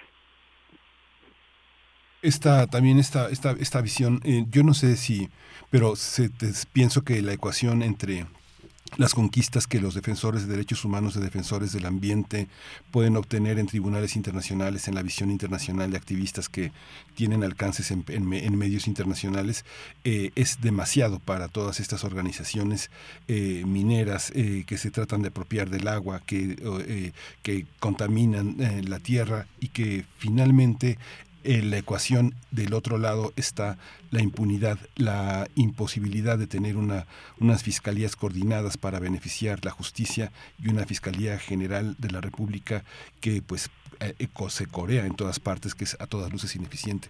Por una parte el efecto de los, de los eh, militantes, de los activistas, y por otra parte la impunidad. ¿Cómo se dan estos, cómo se dan estos cruces? Yo alguna vez escuché algo muy terrible en Sonora que decían, muerto el perro se acaba la rabia, que se dirigían a, a líderes que, uno de ellos eh, que fue asesinado. Tomás, ¿cómo, cómo, ¿cómo está esta ecuación, Luz Coral? Claro, eh, pues sí, detrás de estos elementos que Global Witness muy bien apunta y en los cuales no es innegable decir que México no se circunscribe, existe también, digamos, detrás de ellos está todo esto que has mencionado, Miguel Ángel, y por supuesto encontramos en términos de impunidad eh, participación tanto de, digamos, los agentes agresores en los cuales eh, los reportes eh, de Global Business como los mismos que nosotros hemos presentado desde el CENDA, pues eh, se evidencia o tienen elementos suficientes para presumir la participación tanto de agentes privados en los cuales se encuentran eh, grupos de crimen organizado como de agentes estatales eh, de, de distintos en distintos grados de participación. Pero que esta corrupción pues también obedece por supuesto a esto que señala respecto a la no del no cumplimiento de las obligaciones estatales en sus deberes de investigación y luego hablar de lo que tiene que ver con otros eh, otros deberes como eh, sanción y reparación del daño pues digamos ni siquiera ni siquiera poder pensar en llegar a esos niveles no eh, respecto a los deberes estatales porque el básico de investigación no se está cumpliendo. Las fiscalías no están atendiendo a este deber y ni siquiera siendo eh, posibles o, evidenciándose a través de la investigación con líneas que tengan que ver con la labor de defensa ambiental de las personas que están siendo asesinadas en México, ¿no? Y luego, pues, eh, hablar de carpetas donde se esté identificando al agresor y donde se esté sancionando, pues no encontramos nosotras eh, manifestaciones de algo así, ni en el informe eh, como, como lo hemos platicado en otras ocasiones, ¿no? ni siquiera eh, hay información clara sobre quiénes están agrediendo, porque por supuesto decir que estas cifras de documentación que nos están exponiendo eh, tienen eh, esta, estas características de que son aquellos que han podido ser visibilizados a través de nuestras periodísticas, a través de las mismas manifestaciones de quienes están defendiendo, pero que quizá están todavía o debemos de tener muy en cuenta pues estas cifras negras y este nivel de, temor entre aquellas personas que están siendo agredidas y que por supuesto les impiden eh, presentar las denuncias correspondientes. Esta cifra de 54, aunque alarmante, puede ser que aún se quede corta frente a los datos reales de quiénes están siendo asesinadas en México, ¿no? Quiénes, aquellas personas que están en la primera línea de defensa y que lamentablemente no está eh, protegiendo el Estado conforme a sus deberes solamente por mencionar, ¿no? El, último de referencia establecidos en el acuerdo de Escazú. Luz Coral, bueno, nos hablas de las dificultades de documentar, de documentar los casos, nos hablas pues de la relación con las fiscalías. Pienso yo también, bueno, y, que y, mi pregunta es o mi propuesta es que profundices un poquito más en esa en esa dificultad de encontrar, eh, de documentar la situación de los activistas ambientales. Por ejemplo, pues para documentar es necesario desplazarse a veces a zonas pues que son de difícil acceso o lidiar con esto que nos comentas con cifras que muchas veces no están desagregadas o, u homicidios que se investigan bajo razones distintas a las que eh, a las que tienen que ver con la labor que realizan los activistas, cómo es esta parte y cómo y cómo desarrolla Global Witness este informe, un informe global se, se allega a organizaciones como, como SEMDA para, para realizar estos informes eh, globales. Mm, cuéntanos un poco de esa parte, de cómo llega Global Witness finalmente a, darnos estas cifras. Por supuesto. Eh, en términos de documentación, me parece que las organizaciones que realizamos este tipo de actividades, pues nos inventamos a los mismos obstáculos, ¿no? Y muy bien lo señalabas. En primera, la falta de información eh, completa, ¿no? desagregada, sí, completa, y pues ya ni hablar en términos de perspectiva de género, con enfoque diferenciado, ¿no? No, no, no encontramos por parte de la autoridad, hablando de personas defensoras ambientales, pues correspondería mínimamente o por o comenzando digamos por el mecanismo de protección para personas defensoras y periodistas y no tenemos esa información clara para poder nosotras eh, pues documentar de manera puntual los casos, ¿no? Por supuesto no con todas las herramientas y, y, alcances que podría tener el Estado, pero digamos ese es un primer obstáculo. Luego, por supuesto, y ahí tiene que ver también un tema más de proceso y de protección eh, a los datos detrás de ellos, las fiscalías tampoco cuentan con una información eh, completa porque no están realizando una investigación con esta línea específica que atienda a la labor de defensa de las personas que están eh, defendiendo su patrimonio cultural en el territorio, ¿no?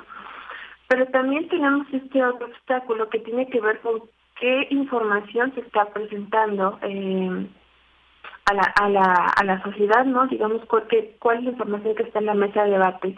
Y esto hemos identificado recientemente eh, con mucha preocupación, eh, al menos en lo que va el año 2022, ¿no? Eh, a una captura o una eh, sí, captura de los medios eh, de comunicación, personas comunicadoras en, en zonas muy locales y esto debido, por supuesto, al contexto de violencia y graves violaciones de derechos humanos que ha impactado de manera grave al periodismo y a las personas comunicadoras en México y que lamentablemente está impactando en su labor, ¿no? De esta manera, generando eh, eh, pues que se esté reduciendo las posibilidades de poner eh, o de exponer ante la luz pública las violaciones de derechos humanos, agresiones que se están cometiendo contra las personas defensoras de derechos humanos y particularmente contra las personas defensoras ambientales. Sumado eso al, al mismo temor de aquellas que están defendiendo de exponer y manifestar, denunciar las agresiones de las que son víctimas, más grave aún cuando hablamos de presuntas desapariciones forzadas, presuntas ejecuciones judiciales o asesinatos de las personas defensoras, pues incrementa, eh, digamos, el, el problema de documentación y con ello eh, pues genera esta invisibilización del panorama completo, ¿no? De cómo es que está impactando la violencia a las personas defensoras ambientales y cómo es que el Estado no está garantizando esta, eh, este derecho de defender y y claro, no la obligación de un entorno seguro para la defensa ambiental. Y luego, eh, respondiendo a la segunda pregunta sobre cómo es que, que Global Witness eh, está realizando esta documentación, el mismo el mismo informe nos, nos digamos, nos da luces de eso a, través de la metodología, pero eh, digamos, en términos prácticos, lo que nosotros desde, desde el CENDA hemos podido eh, gratamente eh, vivir, ¿no? Es eh, que la organización pues tiene este interés muy grande de estar comunicándose con tanto con organizaciones en los distintos países y regiones donde realiza la documentación, pero también de allegarse de elementos de manera directa a través de la búsqueda de enlace, ¿no? Eh, nosotros muchas veces funcionamos más como como puente porque ellas eh, hacen esta labor de manera directa y contactan también a las personas defensoras y organizaciones en territorio. ¿no? Esto les permite mucho tener los datos eh, de manera muy, muy directa y poder eh, exponer eh, a través de su informe los casos y justo no uno, uno de ellos pues es el que está expuesto sobre la minera la minería en Ayotitlán. Uno, uno observa el caso, el caso de México, pero yo te preguntaría, Luz Coral Hernández, a, qué se, ¿a qué nos parecemos? ¿Qué situaciones eh, semejantes se viven a, partir de, una, de, un informe como este en otras partes, de, eh, en otras partes del mundo? y cómo estas personas asesinadas que forman parte de un reporte en el que están eh, consignadas por la violencia que sufrieron, qué posibilidades hay de que las recuperemos como personas, como valientes y como, y como en el contexto de sus propias familias, a quienes dejan huérfanos, a quienes dejan viudas, quienes continúan con esa lucha, quienes tristemente van a ser asesinados si, todo esto continúa de esta manera.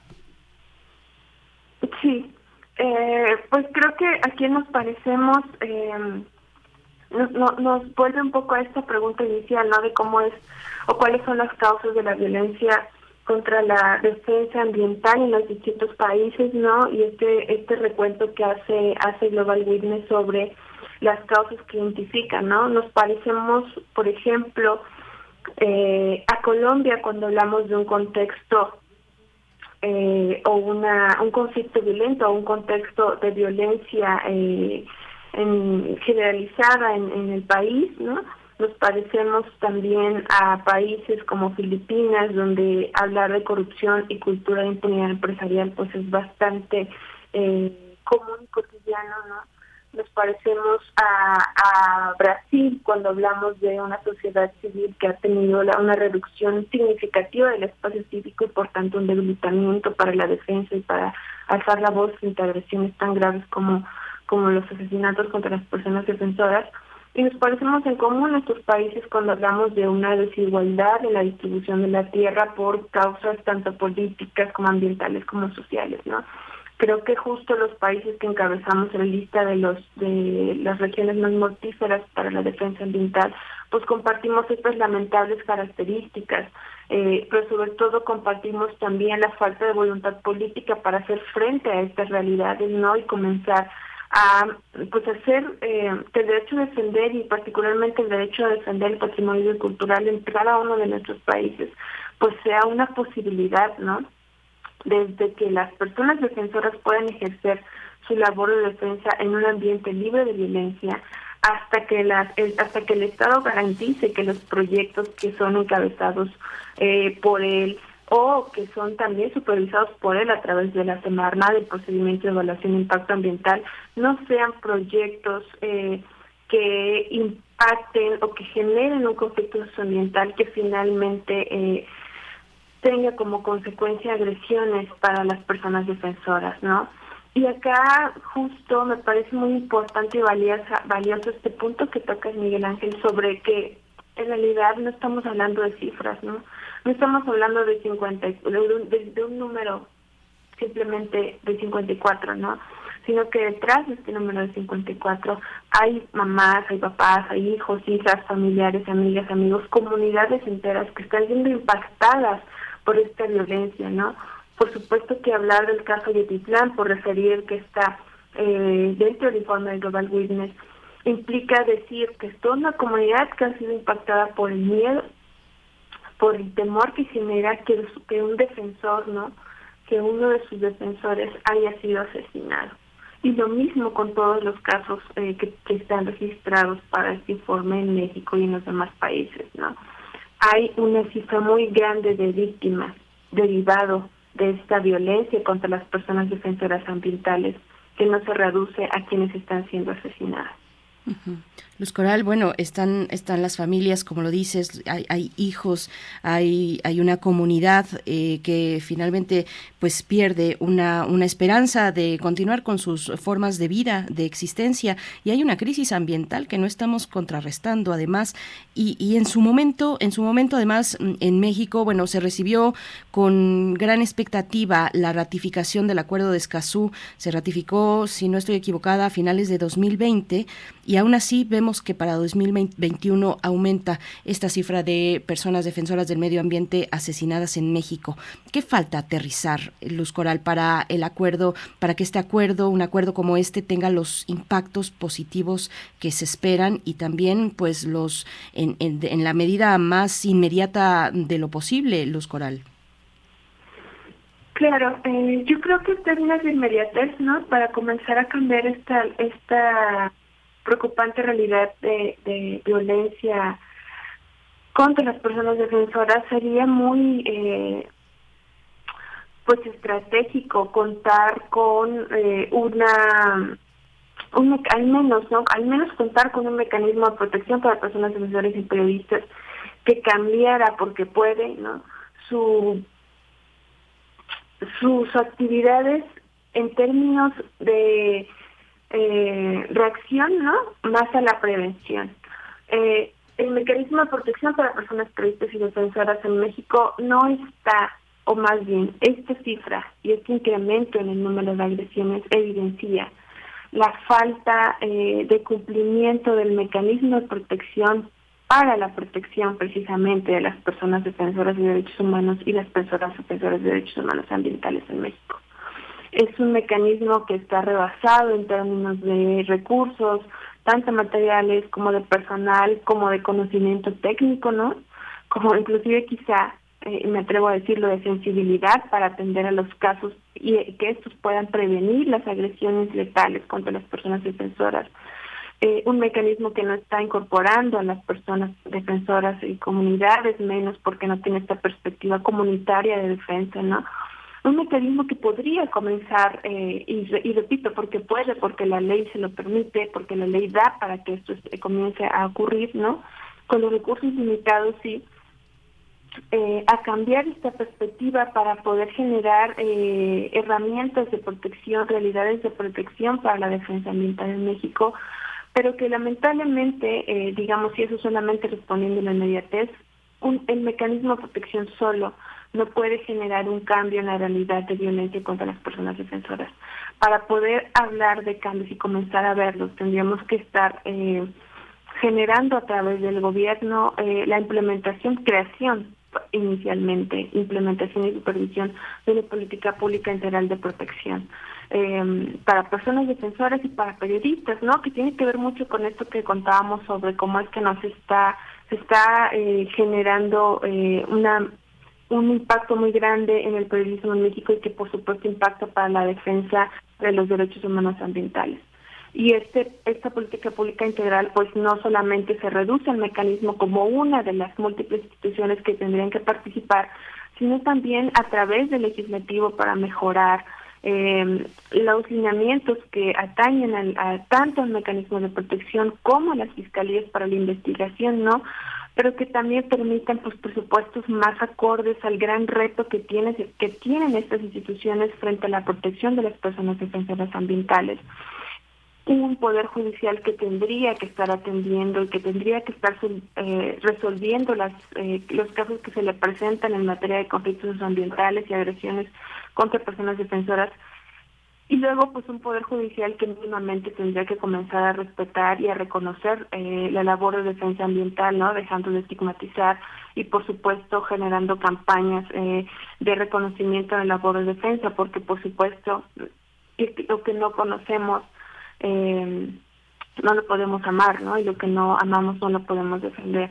En ese marco, eh, la obligación de reconocimiento a la labor de defensa ambiental de quienes están en la primera línea en territorio y que están dando la cara por su patrimonio biocultural, pues generaría una gran un gran cambio en cómo es que entendemos eh, a la defensa ambiental y cómo es que eh, podemos reconocer y cuidar también tanto el territorio y los elementos naturales como a quienes sí están defendiendo de manera directa. Pues muchísimas gracias, eh, Luz Coral Hernández Aguilar, abogada de SEMDA, por esta, también por ese testimonio, por esta manera de presentarnos alrededor de un hecho tan, tan doloroso, una forma de pensarlo, una oportunidad de pensarlo desde una manera crítica. Eh, Global Witness está ah, accesible a la red, hay que leer este informe, hay que meditarlo y hay que pensar todo lo que hay detrás de estos números y de estas cifras. Muchas gracias, Luz Coral. Gracias a ustedes. Buen día. Muy buen día, muchas gracias. Bueno, pues el sitio electrónico Global Witness con doble S globalwitness.org, globalwitness.org para encontrar este informe sobre los defensores, las personas defensoras del medio ambiente y la violencia hacia, hacia ellos. 54 eh, activistas defensores asesinados en el año pasado. Nosotros vamos a hacer una pausa musical a cargo de Fer Altúzar. Se trata de Brillo en Soledad.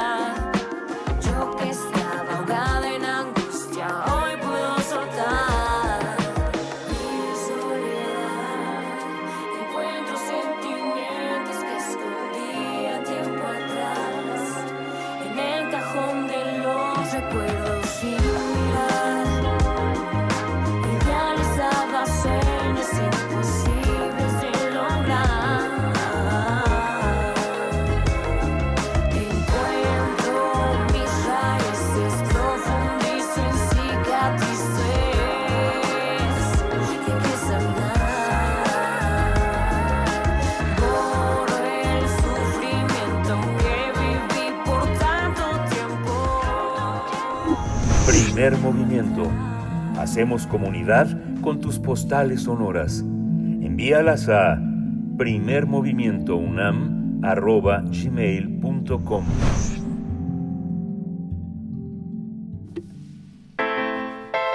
Nota Internacional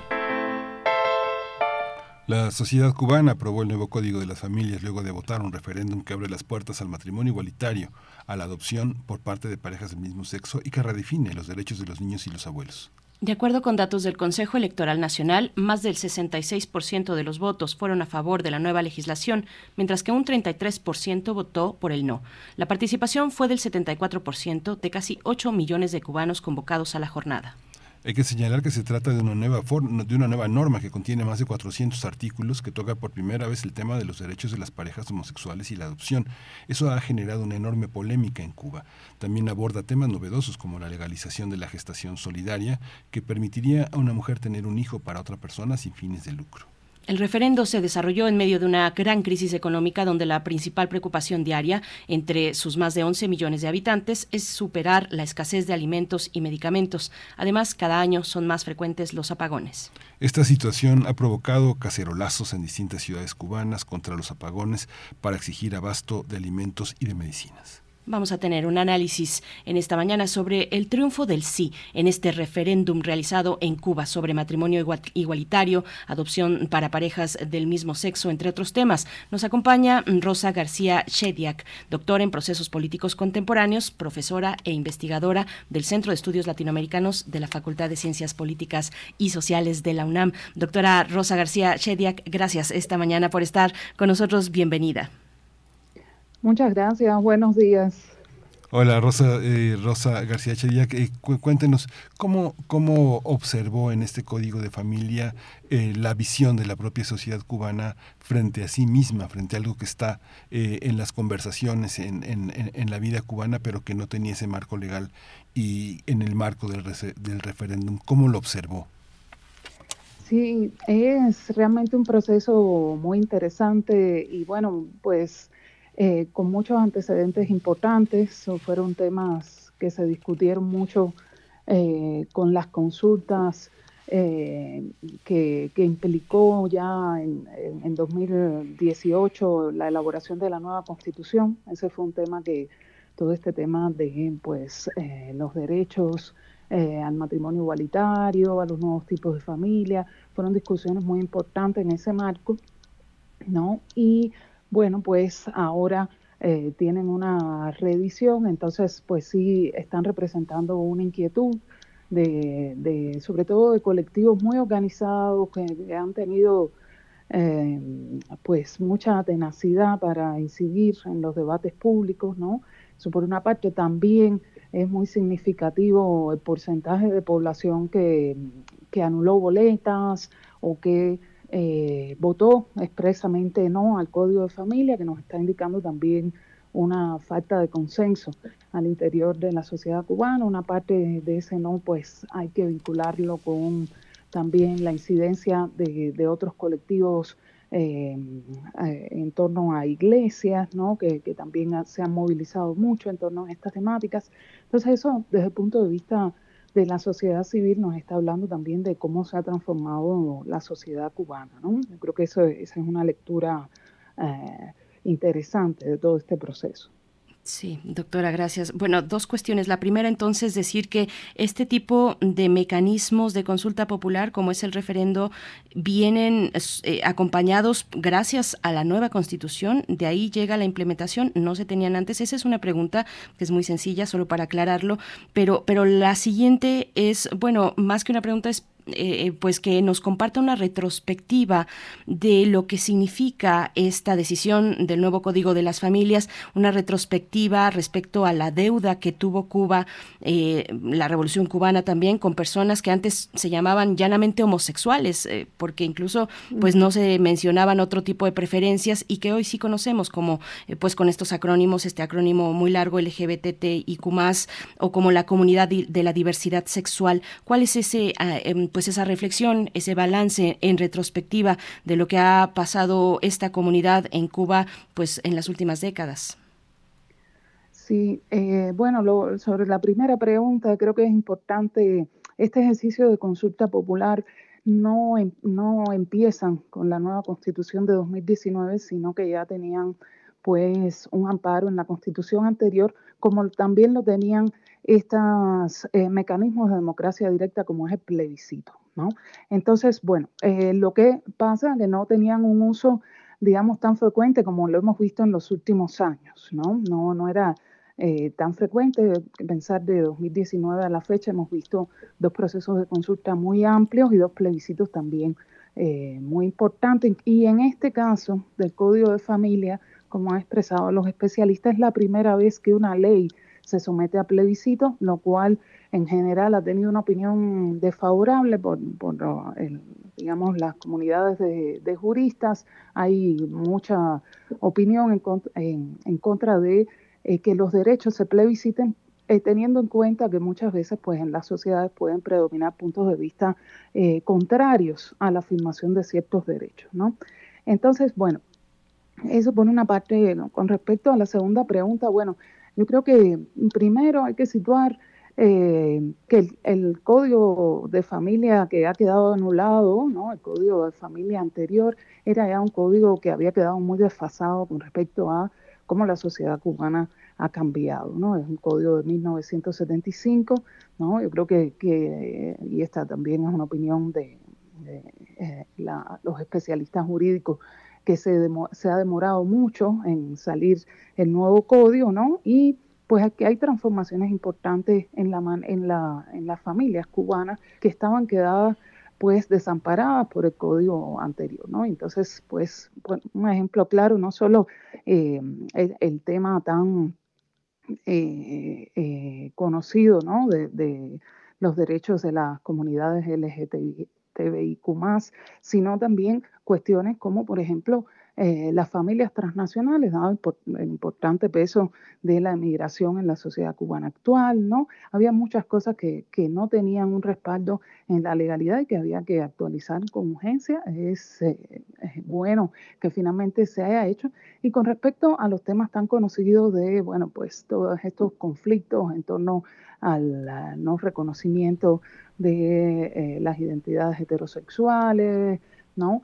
Pues eh, sí, eh, digamos, hay por, por parte de, muchos sectores, ¿no? Un, una como reclamo de que el planteamiento y la discusión del nuevo código no se haya basado en un reconocimiento público de esos conflictos, de eh, los errores que hubo en el manejo y que fueron tan dolorosos para personas concretas, ¿no? Inclusive personas que pues se sumaron a todos los procesos de, transformación que se estaban llevando a cabo. ¿no? Pero bueno, el, consenso general es que al menos finalmente se hizo algo para que esas cosas no se repitan, para que eh, el, reconocimiento de derechos sea más pleno e igual para colectivos que eh, han sido muy vulnerados. ¿no? Sí.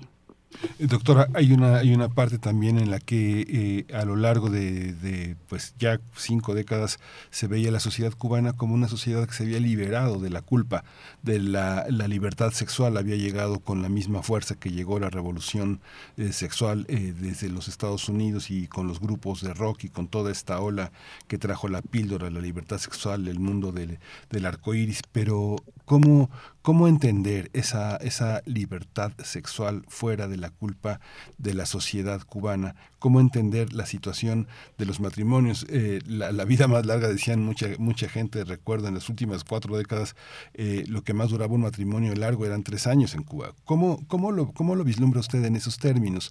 La vida sentimental de, la, de una gran sociedad en la que el sexo es una más de las, eh, uno más de los avatares que, que se viven de la juventud a la, a la edad adulta.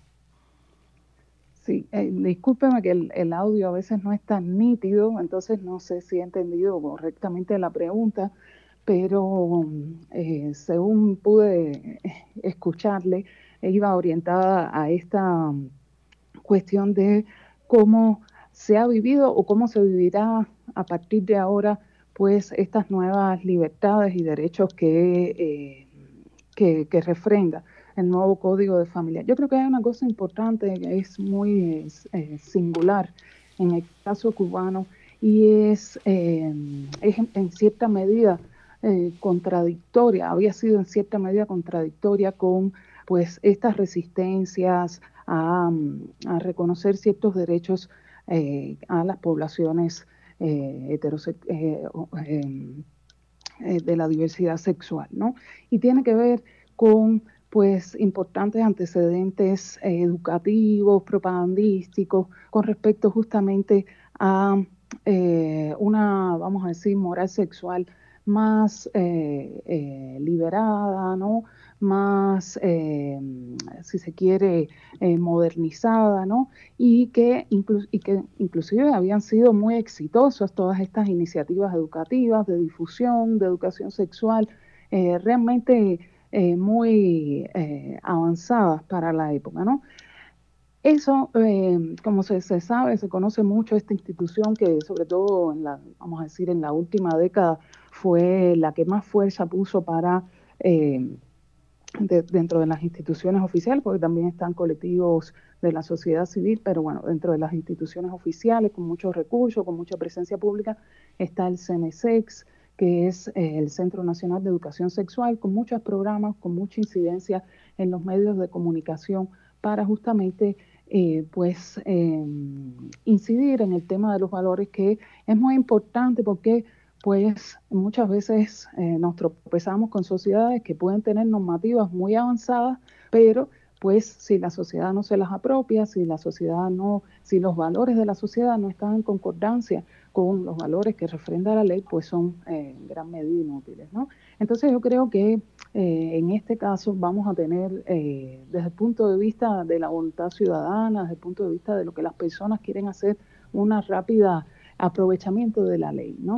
Eh, del código de familia. ¿Cuál sería ahí una, una cuestión que puede frenar y que puede frustrar muchas veces esa tendencia? Es el tema de todas las instituciones que tienen que, que habilitarse para hacer efectivos esos derechos, el tema de todas las normativas que tienen que modificarse y desarrollarse para también poder aplicar esos derechos que aparecen en el Código de Familia y el tema del personal especializado, tanto en la esfera jurídica como en la esfera de determinados servicios médicos, psicológicos y demás, que eh, va a precisar la concreción de estos derechos.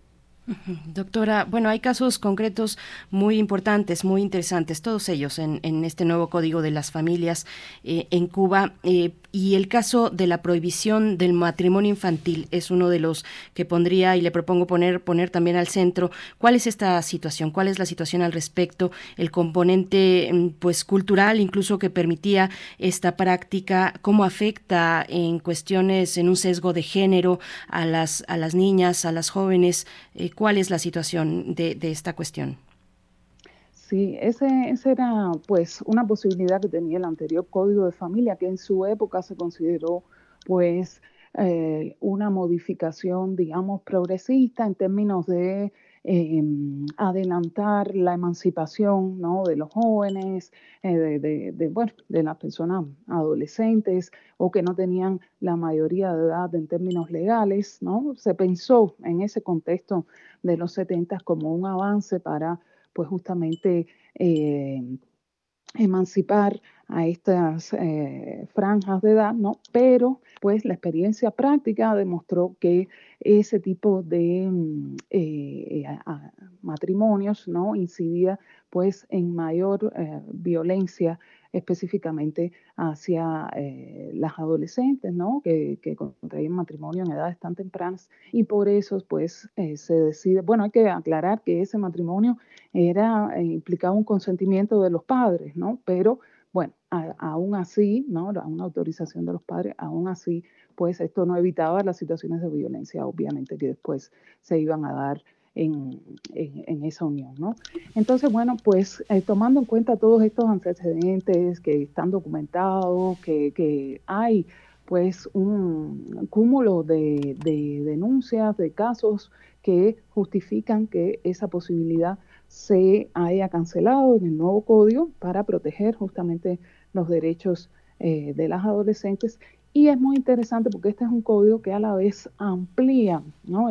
ha sido muy famoso por otras temáticas, pero también es muy eh, importante en la ampliación de los derechos específicos de niños, niñas y adolescentes, ¿no?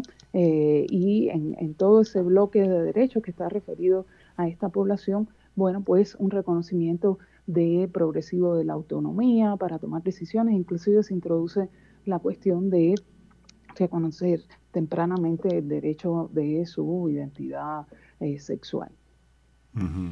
Doctora, ya por último, y estamos ya cerrando la, entrevista, pero sí quisiera que me comentara, que nos comentara todos los radioescuchas de, de, Radio UNAM, ¿cuál es, en qué consiste en la sociedad cubana ser conservador? ¿Es lo mismo que ser conservador en la sociedad norteamericana o en la sociedad mexicana? ¿En qué consiste ese, ese llamado conservadurismo cuando los medios internacionales dicen la sociedad cubana conservadora alegó que no quería tal cosa? ¿En qué consiste ser conservador en Cuba en términos de política sexual? Sí, eh, muy interesante la pregunta y creo que es importante, antes de, precisar, yo creo que es importante tener en cuenta que quienes votaron eh, por el no o quienes anularon boletas o quienes no fueron a la elección, que ya es un cúmulo importante eh, de, población, ¿no? Que, que, podemos decir no está de acuerdo con el código, ¿no? generalizando mucho, pero dentro de ese el porcentaje que sumándolo eh, está en torno al, 50%, ¿no? No, eso, eso no representa que, la, que, que, hay un 50% de votantes que son conservadores, ¿no? Ahí hay muchas motivaciones diferentes, desde personas que no estuvieron de acuerdo con la manera eh, de reformar el código y que se aprobara plebiscitariamente, hasta eh, personas, bueno, directamente que desarrollan una posición política, hasta personas que ustedes decían antes, ¿no? Las difíciles condiciones materiales que está atravesando el país, especialmente eh, agudizadas por la pandemia, ¿no? Y, en, el entorno del referendo, además, había la amenaza de un huracán, entonces había una población también que no atendió al llamado de referendo por estar eh, implicada en urgencias materiales muy inminentes, ¿no? Entonces, tengo que decir que no sabemos exactamente el tamaño de lo que podríamos llamar eh, voto conservador dentro de esa votación, eh, dentro de esas distintas manifestaciones de no aprobación al Código de Familia. ¿Qué podríamos llamarle actualmente eh, sector conservador de la sociedad cubana? Pues yo creo que básicamente está relacionado con una serie de iglesias ¿no? que pues han eh, ganado progresivamente impulso y que en otros contextos, eh, que también es algo muy significativo de este código, actuaron más en consonancia con el gobierno ¿no? y apoyando eh, la línea política que promovía la propaganda del gobierno y en esta ocasión pues se divorciaron de esa alianza, ¿no? Y en concreto, ¿no? Más allá de las iglesias, podemos decir, tradicionales, de la iglesia católica, que tiene más, digamos, arraigo histórico en la población cubana, aún sin ser eh, una sociedad de valores católicos, eso también hay que decirlo, pero pues es una iglesia que pues ya tiene más eh, tiempo de implantación y que tiene sus comunidades, digamos, más eh, afianzadas en términos históricos, tenemos en número muy un creciente desarrollo de las iglesias evangélicas. Estaba leyendo ayer justamente que ya está, existe el registro de 25 mil centros de cultos en la isla, ¿no? que estos son pues locales para celebraciones religiosas, se pueden habilitar en una casa, no son tan grandes, ¿no? pero sí nos dice es muy numerosa y sobre todo muy activas. ¿no? Y esto es un fenómeno también que, que traza cierto paralelismo con la importancia de estos sectores en otros países de América Latina y que hay que estar pues observando porque es algo... Eh, relativamente novedoso en, en, el país, pero que ha evolucionado de una manera muy rápida y pues eh, que faltan también cifras para estimar su verdadera magnitud. Pues muchas gracias, doctora, por eh, pues por este balance, esta revisión. Por supuesto, se nos quedan muchos temas eh, fuera, porque son temas que, que se explican en su propio contexto. Tal vez no todo tenga que ver con el conservadurismo, sino con posturas políticas, como ya lo, comentaba. Pienso en, no es lo mismo estar a favor del matrimonio igualitario que de la maternidad subrogada, por ejemplo, ¿no? Eh, pero bueno, se nos ha acabado el tiempo. Le agradecemos, eh, doctora Rosa García Chediak, eh, profesora investigadora del Centro de Estudios Latinoamericanos de la Facultad de Ciencias Políticas y Sociales de la UNAM. Muchas gracias, doctora. Hasta pronto. Al contrario, muchas gracias. Gracias. Quédese pues con nosotros, ya nos vamos a nos vamos al corte y quédese aquí en primer movimiento, regresamos en un par de minutos. Síguenos en redes sociales. Encuéntranos en Facebook como Primer Movimiento y en Twitter como arroba PMovimiento. Hagamos comunidad.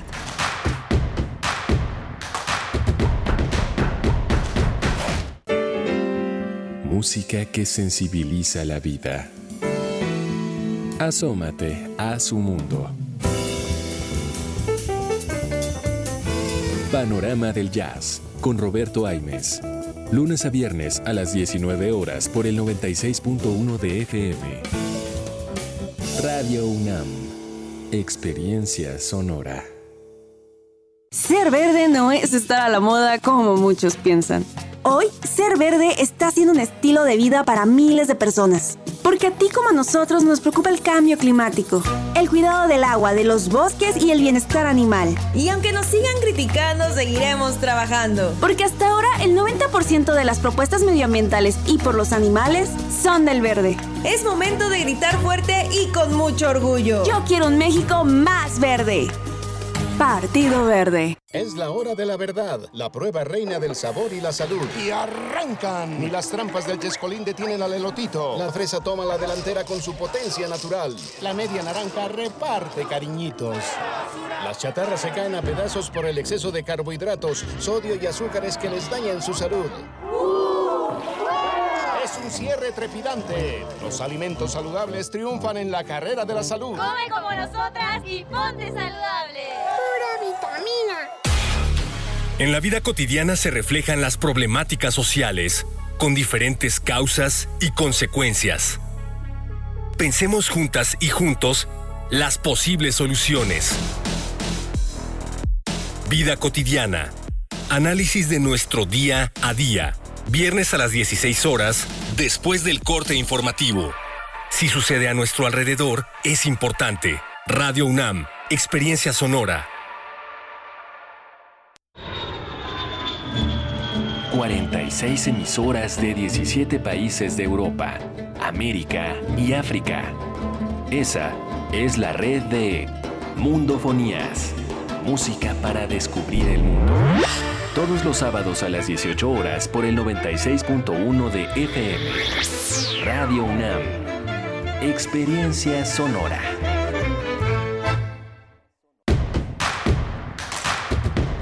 Encuentra la música de primer movimiento día a día en el Spotify de Radio UNAM y agréganos a tus favoritos.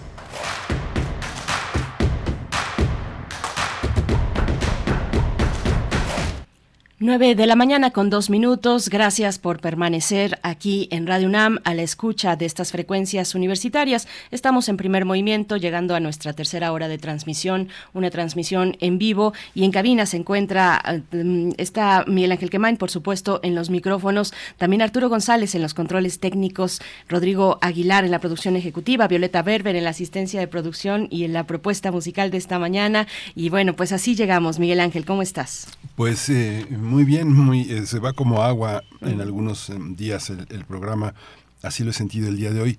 Comentábamos en nuestro chat, eh, inevitablemente llegan a nosotros eh, noticias muy trágicas que compartimos con toda la con todo el mundo que está conectado al, al internet, la masacre que eh, se ocurrió en San Miguel Totolapan, eh, estos, estos videos enormes, y te comentaba un video, un trabajo, un cortometraje extraordinario que realizaron estudiantes del Centro de Capacitación Cinematográfica, que es una institución que coordina la Secretaría de Cultura y que participaron en el shortlist de los contendientes en los GCA BAFTA Student Awards, que son eh, premios que otorga la Academia Británica de Artes y Cinematográficas y de la Televisión, que tiene su sede en Los Ángeles, en Estados Unidos. Un una película que eh, dirigió Lao Charles con eh, la, dirección fotográfica de Pierre Clemenceau, un fotógrafo extraordinario francés eh, que trabaja mucho en México. Olote es el, título de este cortometraje, cinco minutos de una enorme tensión dramática en la que eh, Charles se inspira, Berenice, en eh, todos los conflictos que hubo, que hubo en Siria, eh, al inicio de este siglo y que dejaron a muchísimos huérfanos y luego en la lectura de un libro verdaderamente conmovedor de este gran periodista que fue asesinado, Javier Valdés, en el norte, Los huérfanos del narco.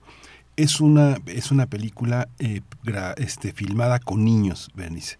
Niño, un niño sicario y una niña víctima de, esta, de este entorno de violencia que se la pasa esperando a su papá al que le dan un levantón verdaderamente extraordinario. Cuando tengan oportunidad de verla, esta, esta violencia poetizada con una gran profundidad por Lo Charles, vale muchísimo la pena verla porque sí representa lo que están en, los que están en medio de esta de este de esta violencia que son los niños las mujeres una enorme violencia que se parece mucho a la que vimos en San Miguel Totolapan el día de ayer.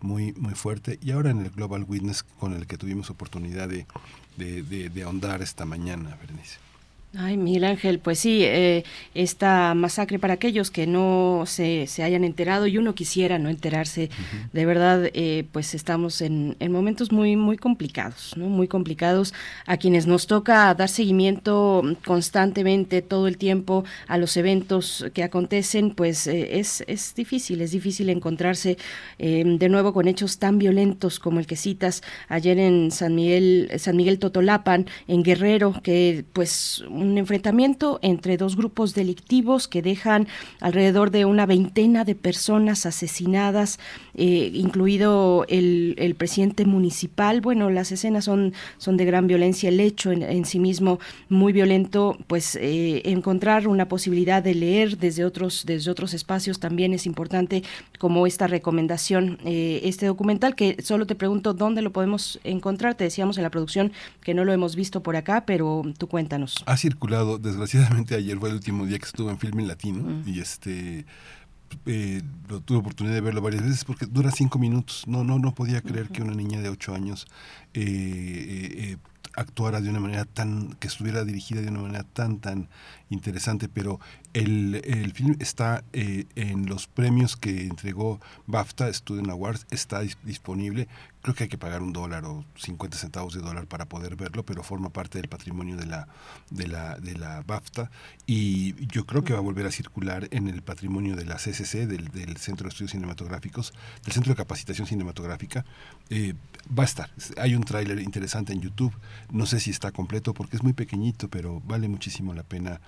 Vale la pena buscarlo. Voy a buscar la referencia a ver si lo podemos ver completo. Yo tengo que confesar que lo grabé. Así que este lo tengo yo, pero este yo no dudo que esté pronto en Filmin Latino. Tuvo muchísimos visionados, ha sido uno de las de las de los trabajos más vistos en los últimos en los últimos estrenos de esta de esta de esta plataforma en streaming. Ojalá que circule, ojalá que encontremos una fuente para, para poder eh, observarlo, porque bueno, contamos, forma parte de un, de un material testimonial, testimonial de, de, pues, de la situación que, que acontece, que ocurre, de toda una pues ya años, una más que una situación, un proceso, un proceso de violencia muy muy profundo que vivimos, que vivimos en este país. Pues bueno, gracias por esa recomendación, Miguel Ángel. Tendremos la poesía necesaria en tu voz en un momento más y luego viene Alberto Betancourt en Los mundos posibles para la mesa del día. Brasil que afronta una elección trepidante, democracia o violencia. Es el pues la disyuntiva que coloca al centro de su reflexión el doctor Alberto Betancourt, que estará en unos momentos más con nosotros, Miguel Ángel. Sí, y quería comentar también que bueno, hubo un comunicado que ahora nos, nos, nos, nos comparte CCH UNAM de que a las personas que iban a lanzarse a clases al CCH eh, Sur, pues está, está continúa, continúan sin entregarse las instalaciones. Se cumplió la fecha del paro de actividades de siete días hábiles, como se había acordado en la asamblea del 27 de septiembre, pero no, no, no, se, no va a haber clases el día de hoy y seguramente, en como ha pasado con otros planteles en la UNAM, se abrirán los planteles el sábado a las 4 de la tarde. Pero bueno, hay que estar atentos eh, a la comunicación que CCH UNAM ofrezca a partir, a partir de sus redes sociales, pero quienes pensaban lanzarse en los turnos del CCH el día de hoy, pues no, deténganse, esperen noticias. Así es, Miguel Ángel. Bueno, y e, eso, el acuerdo era que las instalaciones serían entregadas al primer minuto de este jueves. No ocurrió así, pues la comunidad del CCH, mm, del CCH Sur, a la expectativa de lo que estaba ocurriendo en la madrugada del día de hoy, eh, pues no, no se entregan eh, aún las instalaciones, no hay condiciones todavía para que se recuperen las clases presenciales. Vamos a ver, pues, cuáles son las vías de, de, de diálogo, de solución de las eh, pues exigencias de, de, los alumnos, de las alumnas que están, que están ahí pues eh, en, esta, en esta actividad de paro. Bueno, pues sí, así está la universidad también con, con muchas exigencias, con mucha necesidad de diálogo entre estudiantes y autoridades. Son varios ya los casos, es pues muy complicado el momento en el que se atraviesa.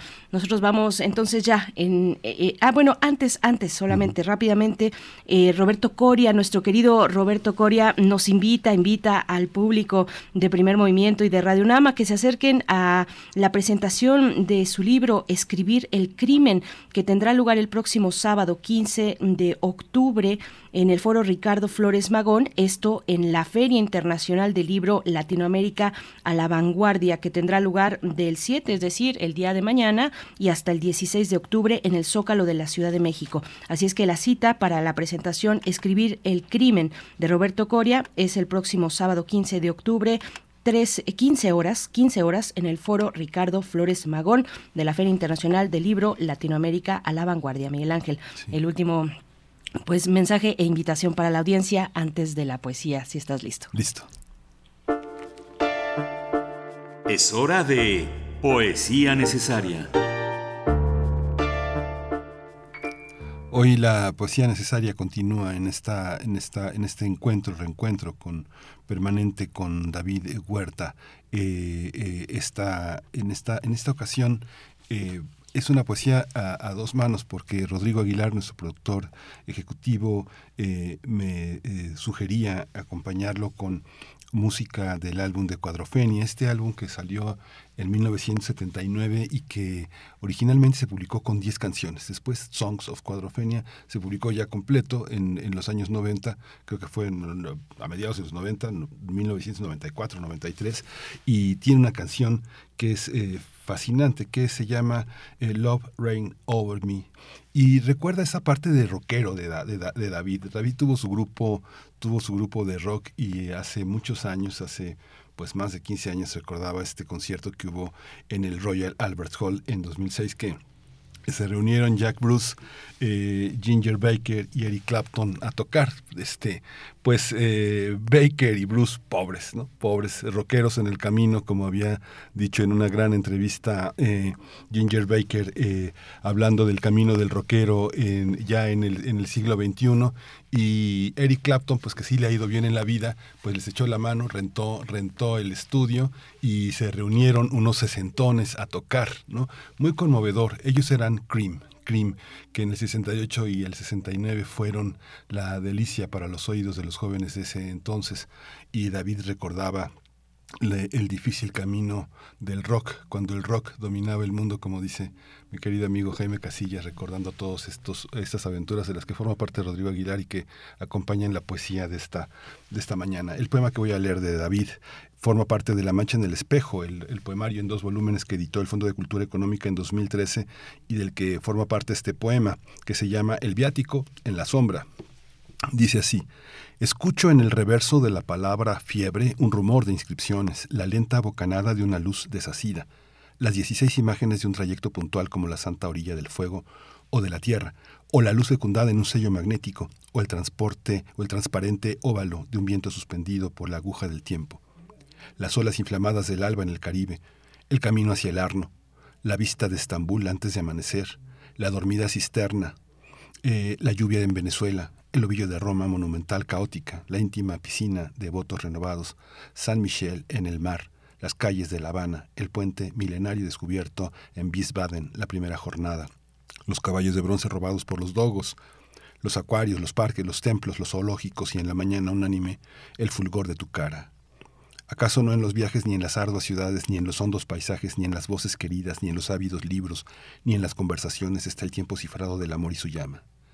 está en la noche antigua y en la diáfana sílaba, nunca dicha o soñada, sobre naturaleza, escúchala, recógela. Es casi nada y todo de su forma y sonido secreto se desprende. Es el viático doble en la sombra del mundo para la vida inerme, su arcilla, su memoria.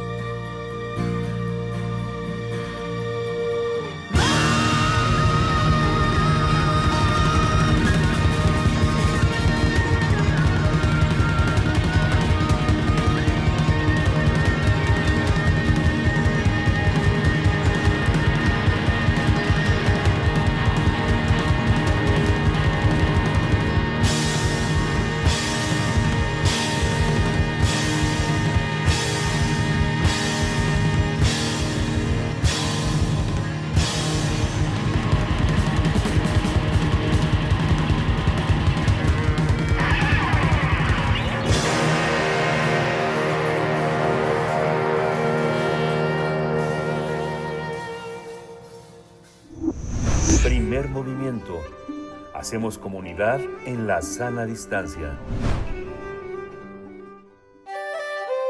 Mundos posibles.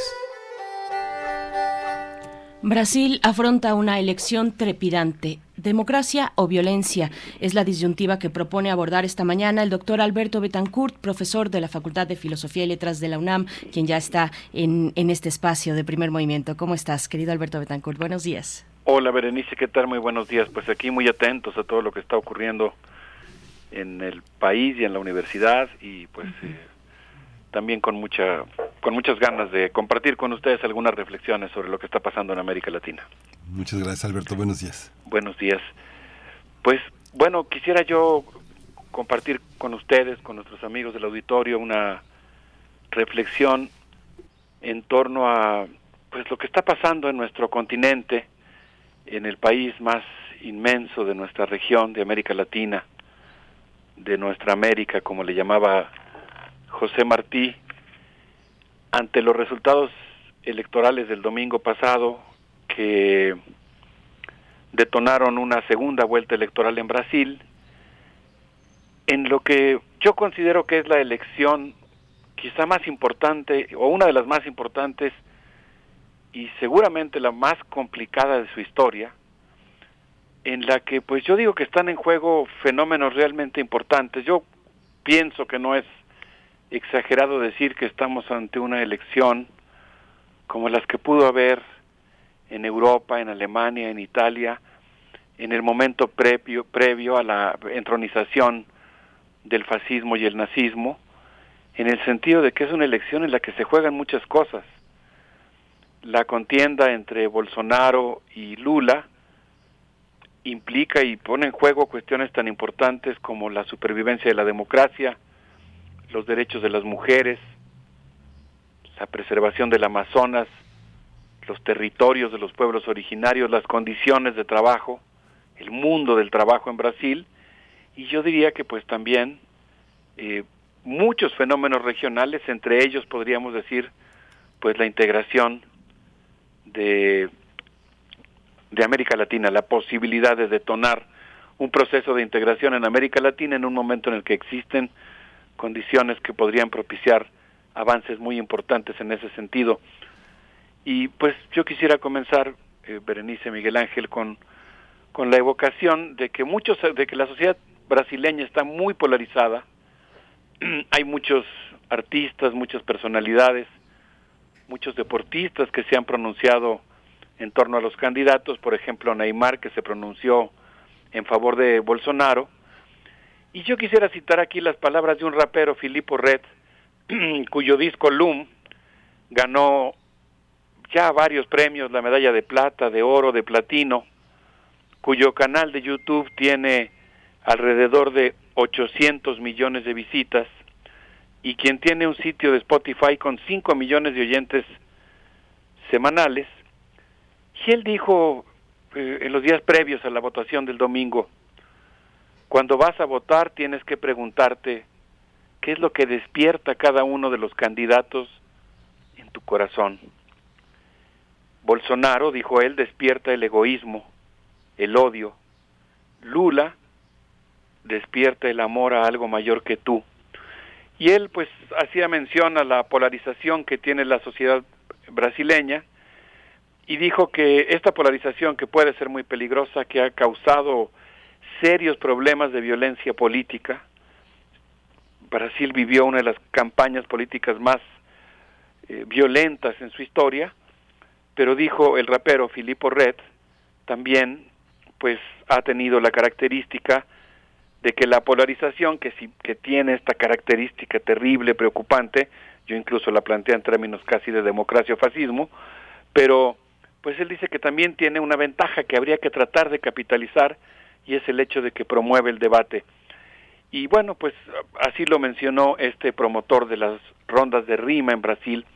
Y yo quisiera hoy compartir con ustedes algunas reflexiones que pude escuchar de voz de Paula de Paula Daboglio Goes, quien es eh, abogada, estudiosa, investigadora sobre el derecho electoral, Actualmente estudia la maestría en estudios latinoamericanos en nuestra universidad y trabaja en el Tribunal Electoral de la Federación. Tuve oportunidad de platicar con ella esta semana, somos eh, amigos, eh, trabajamos juntos en la carrera de estudios latinoamericanos, académicamente, y pues esta semana estuve conversando con ella y si les parece bien, Berenice Miguel Ángel, me gustaría compartir algunas ideas que ella me mencionó y después que escucháramos directamente su voz. Adelante, por favor. Pues bueno, eh, Paula me dijo, por ejemplo, que Lula ha sido una piedra angular en la construcción de la democracia en Brasil. Se trata de un dirigente, de un estadista, cuyo origen es eh, haber sido obrero metal metalúrgico, ser dirigente sindical y haber dirigido la huelga obrera que puso en jaque a la dictadura en Brasil, que tambaleó y provocó la caída de la más reciente dictadura militar en Brasil. Se trata, desde su punto de vista, y yo lo comparto, en muchos sentidos, de un muy buen estadista que platica con todos. No pudo competir en 2018 porque había sido injustamente preso, y seguramente si hubiera competido en esas elecciones hubiera derrotado a Bolsonaro. Eh, en buena medida puede decirse que tiene eh, el apoyo de votantes muy concretos, de la mayoría de las mujeres, de la mayoría de los negros, de buena parte de los jóvenes, de un sector muy importante de los trabajadores. Y pues en contraste, me comentaba Paula, Bolsonaro es eh, misógino, en el primer debate, por ejemplo, hizo comentarios contra una periodista, eh, atacó a las mujeres, las ataca continuamente. Yo diría que en buena medida, pues esta eh, esta elección se va a jugar entre la, el reconocimiento de los eh, derechos de las mujeres y una misoginia sistemática, ¿no? Bolsonaro es misógino, me dijo Paula, pero además pues ataca continuamente a los negros, tiene una posición racista, considera, y esto pues yo lo pude constatar en muchas de las declaraciones de Bolsonaro, y de eso quisiera hablar eh, en un momento más, que el Amazonas es una zona improductiva, que está inerte, eh, que debe ponerse a trabajar, que debe ser productiva, y eso significa desde luego pues destruirla, eh, abrirla para que las grandes empresas de los monocultivos, el extractivismo, los saqueadores de madera puedan tomarla como botín. Y Bolsonaro, retomo ahora sí las, sigo con las ideas de Paula, pues también ataca continuamente a la ciencia, cuestiona la democracia, de tal manera que pues eh, lo que está en juego es muchísimo y me comentaba Paula que Bolsonaro no recorre el país, hace básicamente campaña digital, satura la red con mentiras que se convierten en tendencia, practica un antipetismo rampante, promueve la violencia de manera anónima y hace una construcción mediática de un Lula corrupto, a pesar de que pues ya fue eh, exonerado. De tal suerte que pues es muy importante tomar en cuenta que este discurso de Bolsonaro ha provocado un clima de, pues ya no de crispación, un clima de franca violencia política. Yo pude eh, leer, eh, por ejemplo, en Media Ninja, Brasil, cómo es que el Partido de los Trabajadores llamó a, a no hacer campañas en la calle. Es una de las campañas en las, eh, electorales en las que ha habido menos propaganda callejera, porque había muchos enfrentamientos entre las brigadas que salían a pegar propaganda y los seguidores de Bolsonaro que han organizado milicias, que han organizado milicias físicas que salen a perseguir a los simpatizantes de, de Lula, que los pueden acosar incluso en, en fiestas. veía yo, por ejemplo, un excelentísimo artículo de Regina Crespo en Revista Común, que creo que valdría mucho la pena compartir. En un momento más, si les parece bien, se lo mando a nuestra querida compañera Tamara para que nos haga favor de compartirlo en redes. Pero retomando las ideas de Paula, pues ella decía, eh, Bolsonaro entonces no está recorriendo el país y ha propiciado una campaña electoral en la que hubo muchos incidentes de violencia política, simpatizantes de Bolsonaro que asesinaron a simpatizantes de Lula, y pues desafortunadamente se esperaba un triunfo holgado, pero lo que pudimos constatar es que el bolsonarismo sigue vivo, es masivo y que pues deja sembrado de peligros el camino de la segunda vuelta. Creo que lo más probable es que Lula va a lograr ganar, pero si les parece bien en un momento más podríamos comentar sobre algunos de los riesgos y el clima de crispación que se vivirá en Brasil el próximo mes. Pero no sé, Miguel Ángel Berenice, a mí me gustaría mucho si pudiéramos escuchar directamente las palabras de Paula para pues compartir las reflexiones que ella hizo sobre la situación actual en Brasil. Sí, por supuesto, doctor Betancourt, vamos a ello y volvemos contigo. Buenos días a todos y a todos. Soy Paula Goy, soy abogada brasileña, estudiante de la UNAM y les vengo a platicar un poquito sobre la coyuntura política en mi país ahora durante esta segunda vuelta. Eh, bueno, en la disputa presidencial quedaron dos proyectos antagónicos. De un lado está el proyecto de Bolsonaro, que es un proyecto que representa lo que hay de más conservador en la política y en las costumbres en mi país. Representa el odio hacia las mujeres, a los negros y negras, a, las a la comunidad LGBTQ, a los pueblos y comunidades indígenas, que representa eh, la destrucción del medio ambiente, la privatización del país. Eh, la flexibilización de las leyes eh, laborales, la flexibilización de las leyes sobre el porte de armas, ¿no? que representa como abrir las puertas del poder para el ejército.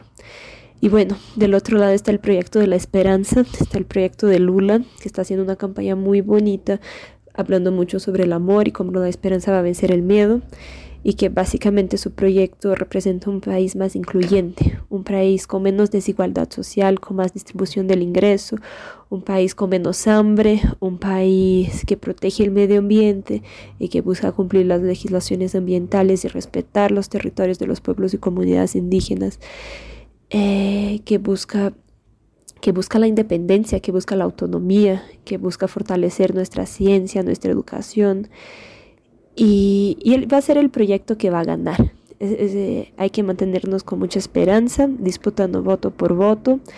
Eh, todavía estamos empezando esta batalla. Eh, la guerra solo termina el 30 de, octubre. Y bueno, después de la victoria seguiremos disputando para que el gobierno también nos escuche y tengamos espacio para manifestar todos los cambios que mi país necesita. Eh, les agradezco mucho y mando un afectuoso saludo a todos del programa Primero Movimiento y todos los que nos escuchan en Radio UNAM. Muchas gracias. Importante testimonio. Gracias por presentarlo esta mañana, eh, Alberto Betancourt. Pues ahí está la violencia y la polarización, juntando más votos de los que se esperaban. La distancia eh, en favor de, Lula, pues no resultó tan amplia como proyectaban las, las encuestas. Y vemos ahí a la ultraderecha que se está, pues que está logrando eh, colocarse en las opciones de, electorados de, de, muchas partes del mundo. En este caso de Brasil es alarmante el caso de varios países en Europa, pero bueno, habrá que esperar y ver activamente también, como lo haces con este testimonio, que pues al 30 de octubre, mm, con esta definición del proceso electoral presidencial, Alberto Betancourt. Sí, Berenice, eh, tienes toda la razón. Yo creo que ante este ascenso de la derecha en el mundo, lo que acabamos de ver en Italia, que es para, eh, digamos, jalarse los cabellos, quedarse meditando un buen rato, o poner toda la inteligencia al servicio de pensar cómo revertir ese tipo de fenómenos, pues nos desafía, ¿no? A utilizar un lenguaje más preciso, a tratar de entender de manera más profunda cómo se dan estos fenómenos en los que las élites rapaces que están defendiendo sus intereses y que son partidarias del saqueo logran hacer un clic con eh, sectores masivos, ¿no? A partir de un discurso que logra lo que parecería casi imposible, que la que buena parte del descontento y de la frustración provocada por las propias políticas neoliberales se canalice hacia un voto a la derecha, ¿no? Eh, creo que como, como ocurrió con el fascismo clásico, pues es muy importante en estas nuevas, eh, ante estas nuevas tendencias de la ultraderecha, tratar de, de hacer un esfuerzo, pues, digamos, psicopolítico, ¿no? Por entender cómo, cómo se dan estos fenómenos, eh, digamos, de la psicología de masas que permiten lo que para uno es inconcebible retomando un poquito lo que me decía Paula, pues ella comentaba que Bolsonaro obtuvo más de 10 puntos inesperados. Cuántas preguntas, cuántas sorpresas, ¿no?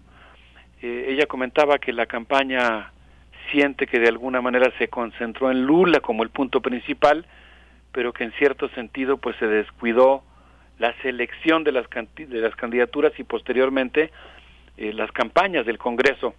Bolsonaro sacó 99 diputados de 513, él directamente, independientemente de las alianzas, y logró colar a personajes como Eduardo Pazuelo, que es exministro de Salud, algo inconcebible, él fue quien manejó la pandemia, es el responsable de la de política de salud que aplicó Bolsonaro durante la pandemia y fue el diputado más votado.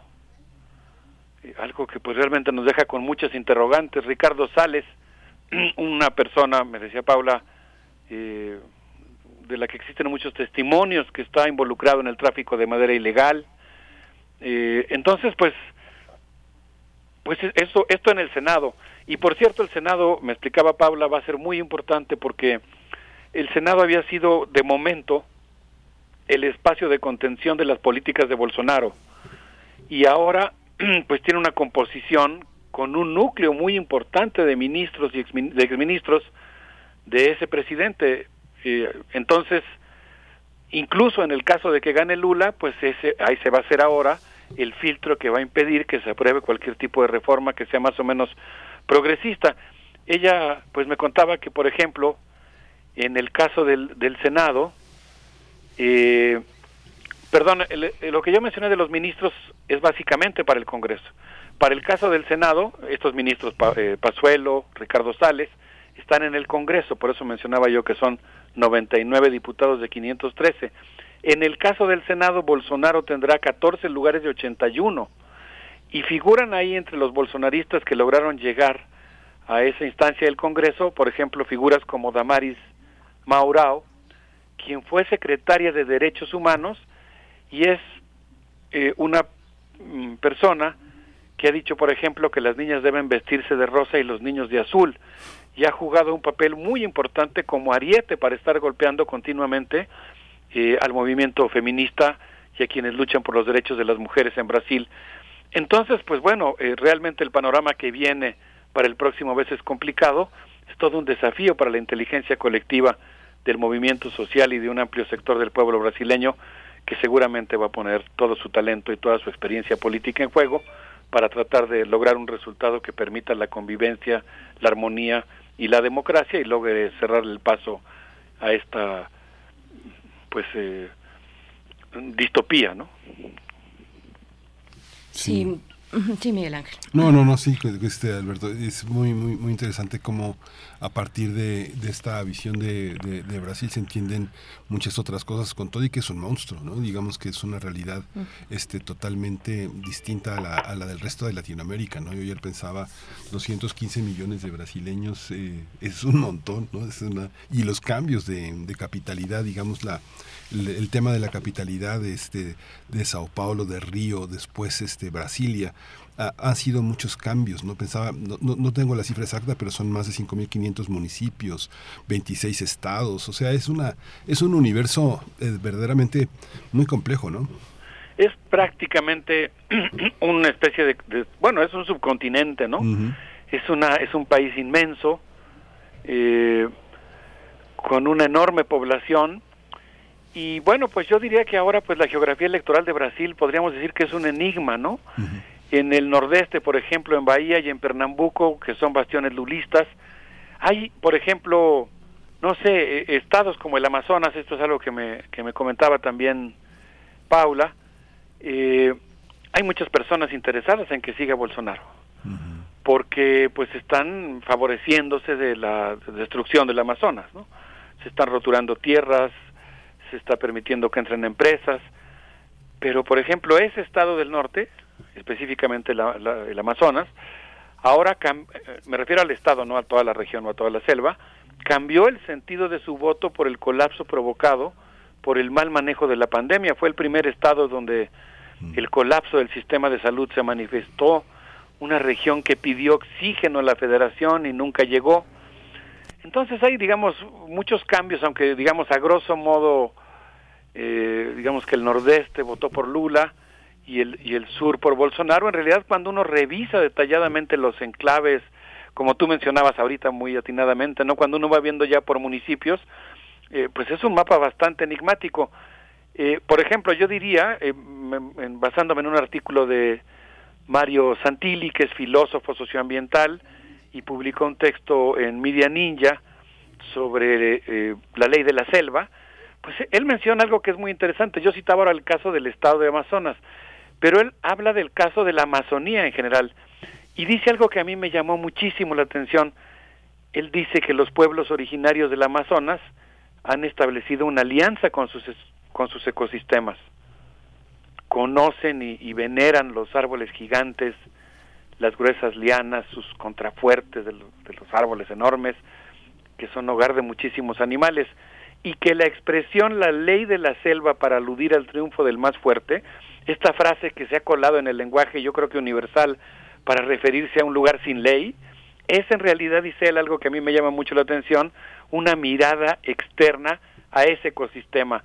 Es, eso de la ley de la selva es en realidad una especie de apologética de la violencia, que es una proyección del civilizado sobre un paisaje espejo. Y él menciona que particularmente en las investigaciones que se han hecho sobre la minería depredadora en territorios yanomamis, en eh, Cayapó, o por ejemplo sobre los asesinatos de Bruno Pereira y Don Phillips, pues se ha descubierto que el narcotráfico lava dinero, lo invierte en mineras que depredan y controlan territorios amazónicos. Entonces, cuando uno piensa en la destrucción del Amazonas que está promoviendo Bolsonaro, pues suena ilógica desde el punto de vista del cambio climático, la conservación de la biodiversidad, pero algo que puede ayudar a entender el fenómeno, desde luego no a compartirlo de ninguna manera, pues es que hay mucho dinero de por medio y hay muchos intereses económicos que representan ganancias para ciertos sectores empresariales que son los que fungen como ariates y los que controlan estos grupos, estas milicias, digamos, que se van colando y que van corrompiendo a los pueblos originarios y van tratando de despojarlos para convertirlos en trabajadores asalariados. Un, tema fascinante, como bien dices, eh, Brasil es un enigma en muchos sentidos eh, y pues creo que vale mucho la pena observar lo que está ocurriendo, aunque en otros sentidos creo que hoy sí la disyuntiva es muy clara entre esta propuesta de amor, de convivencia y, la propuesta del odio y la discriminación que están en juego en la, en la, en la próxima boleta electoral. Pues ya veremos, eh, Alberto Betancourt, 30 de octubre, la segunda vuelta. Eh, yo no sé si, si sepas, si hayas eh, visto, explorado un poco, pues qué tipo de estrategia se estará desplegando, se está desplegando ya por parte, pues del movimiento que sostiene a Lula para a lo largo de estas tres semanas, este periodo entre la primera y la segunda vuelta, que es definitorio, lo vimos así, bueno, guardadas las proporciones, lo vimos así, pero también eh, en un, entre una primera y segunda vuelta en el caso reciente de, Gabriel Boric, ¿no? También peleándole a la ultraderecha la posibilidad de una opción de, izquierda, con todas las diferencias que esto implica, por supuesto, pero no sé si has visto por ahí, pues, eh, cuáles serán los mecanismos de acción para lograr pues eh, destacar en esta distancia eh, pues y favorecer a, Lula finalmente. Eh, bueno, vi que por ejemplo la candidata Simón ya declaró que, que apoyará a Lula. Creo que ahora pues así todos los políticos van a poner su arte persuasoria para tratar de ganar los votos de los candidatos que ya no participarán en esta segunda vuelta. Y bueno, pues yo creo que viene un duelo de lo peor y lo mejor de la política brasileña seguramente pues habrá muchas mentiras. Yo mucha mucha eh, pues muchas bañas, digamos, ¿no? Yo yo tengo la impresión de que Bolsonaro va a tratar de correrse un poco hacia el centro, digamos, de disimular un poco sus posturas. Eso creo que le salió bien y lo volvería mucho más peligroso. Pero bueno, esperemos que, que Lula y el movimiento social en Brasil logren desactivar todos los dispositivos pulsionales, digamos, que están funcionando en favor, que funcionaron en favor de ese apoyo de, de, masas, si bien minoritario, pero que, se manifestó en favor de Bolsonaro, y logren llamar a los, a los votantes que se abstuvieron en esta elección a salir a decidir eh, por la democracia y por la, eh, pues por la convivencia pacífica en Brasil. Pues no perdamos esa esperanza, Miguel Ángel. No, no, no, este, Totalmente de acuerdo con Alberto y bueno, hay que darle seguimiento a esto. Eh, eh, me, asomaba Brasil y eh, los únicos países con los que no limita es Ecuador y Chile, ¿no? Todo, limita con todos y en territorios de enorme pobreza, de enorme dificultad y, de, marginación, ¿no? hay una hay una parte muy compleja en la en la, en la, en cómo se articula con Sudamérica. Brasil es el único país que, que, que limita con casi todos los países de, de Sudamérica, ¿no? Sí, eso, eso va a ser determinante porque Brasil, digamos, bueno, Brasil en sí mismo es muy importante, obviamente su propio destino, pero también lo que pasa en Mercosur, lo que pasa en general en Sudamérica, lo que pueda pasar en CELAC, lo que pasa en la relación de América Latina con Estados Unidos, en la relación de América Latina con Europa, digamos que es una elección en la que están en juego muchas cosas, aparte del propio destino de Brasil. Yo espero que, como dice Juraima Almeida en un texto que ella publicó en la revista Estrategia, pues sea un domingo para despertar de la pesadilla y evitar un golpe. Sí, claro. Nos vamos a despedir con una propuesta musical que nos alienta también. Eh, ¿Con qué nos vamos, Alberto Betancourt? Pues mira, nos vamos con una propuesta musical que tiene historia del gran poeta Chico Buarque. Me estaba yo acordando eh, de un artículo que publicó un amigo Gustavo Garrio sobre él en el suplemento de la jornada con esto que se llama A pesar de ti y que me parece que viene muy bien para eh, fortalecer nuestras ganas de practicar el principio esperanza. Gracias, Alberto Betancourt. Hasta la próxima semana. Hasta la próxima semana, Berenice Miguel Ángel. Un abrazo para todos los que nos escuchan. Igualmente, Alberto. Abrazos. Nos quedamos con Chico Buarque. Olhando pro chão, viu você que inventou esse estado, inventou de inventar toda a escuridão. Você que inventou o pecado, esqueceu-se de inventar o perdão. Apesar de você amanhã de ser outro dia. Eu pergunto a você onde vai se esconder da enorme euforia. Como vai proibir quando o galo insistir em cantar? Água nova brotando e a gente se amando sem parar. Quando chegar o momento, esse meu sofrimento, vou cobrar com juros, juro. Todo esse amor reprimido, esse grito contido, este samba no escuro. Você que inventou a tristeza, ora tem a fineza de desinventar. Você vai pagar e é dobrado cada lágrima rolada nesse meu penar.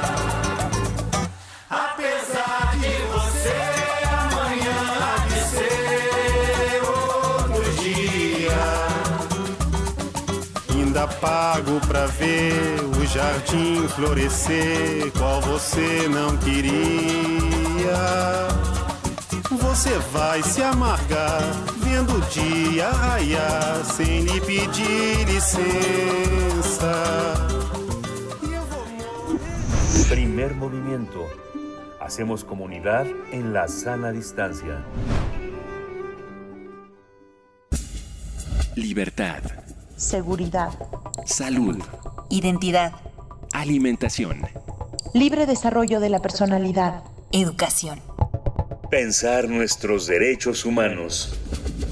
Nos acompaña en esta mañana de jueves Jacobo Dayan, director del Centro Cultural Universitario Tlatelolco, responsabilidad penal de altos mandos militares, el tema que nos propone para esta mañana. Jacobo Dayan, gracias por estar hoy aquí en primer movimiento. Bienvenido, buenos días. Buenos días, Berenice Miguel Ángel, ¿cómo andan? Hola, Jacobo, bienvenido, buenos días. Pues yo con un dolor de espalda que se llama polarización y que se llama, bueno, tiene múltiples nombres, incluso algunos con apellido Jacobo Dayan, pero bueno, pues así estamos, así estamos en este momento. ¿Cómo te encuentras tú? Bien, pues me parece que vale la pena hacer una reflexión sobre pues, los intentos en este gobierno, al igual que en cualquier otro, es decir, en el pasado lo hemos vivido también, para exculpar a los altos mandos militares de cualquier responsabilidad por crímenes cometidos.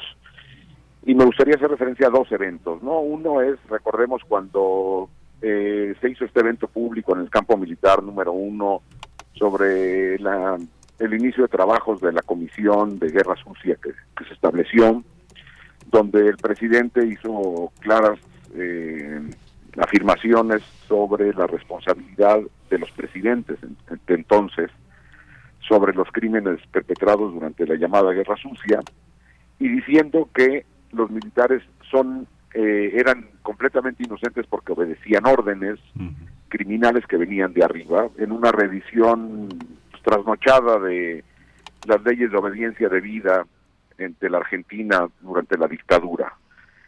Y más recientemente vemos cómo en el caso Ayotzinapa el presidente retoma, como lo hicieron sus antecesores, la teoría de las manzanas podridas, diciendo, no, no es cierto que esto haya sido en las más altas esferas de, de, del ejército, son cinco manzanas podridas al interior del ejército las responsables, pero el, los altos mandos están libres de toda culpa, porque ni siquiera sabían lo que estaba ocurriendo.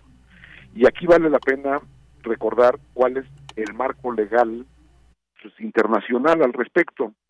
Eh, en crímenes que se cometen de manera generalizada y sistemática, como ocurre en México, es decir, que ocurren eh, y alcanzan umbrales de crímenes de lesa humanidad, el marco normativo que aplica es el Estatuto de Roma, que da eh, forma a, la Corte Penal Internacional.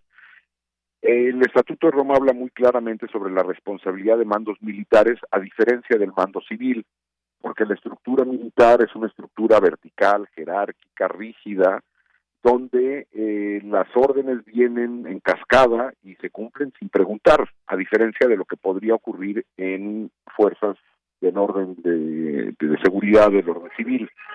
Entonces, eh, sobre los las actuaciones de los militares en distintos entornos donde se perpetran crímenes de lesa humanidad o crímenes de guerra o genocidio incluso, que es lo que regula el Estatuto de Roma, establece que por la por, por, el, por la naturaleza propia de las Fuerzas Armadas de cualquier país o incluso de grupos criminales con estructura militar, la responsabilidad recae en los más altos mandos, sepan o no sepan lo que está ocurriendo. Y explico por qué. En, en, en ese tipo de estructuras, repito, jerárquicas, verticales, rígidas, es obligación de los altos mandos estar al tanto de lo que ocurre abajo. Evidentemente pueden no conocer lo que está ocurriendo y en el caso de que se perpetren crímenes por la tropa, por, mandos medios o bajos, cuando se da, cuando se entera de lo ocurrido, tiene la obligación de presentar, de dar, eh, de poner en conocimiento de las autoridades de procuración de justicia el caso para evitar que esto se repita y hacer justicia. Es decir, si los altos mandos sabían y no hicieron nada, son responsables, y si no sabían y no hicieron del conocimiento de las autoridades los hechos, también son responsables, aunque no hayan ordenado la, eh, comisión de estos crímenes.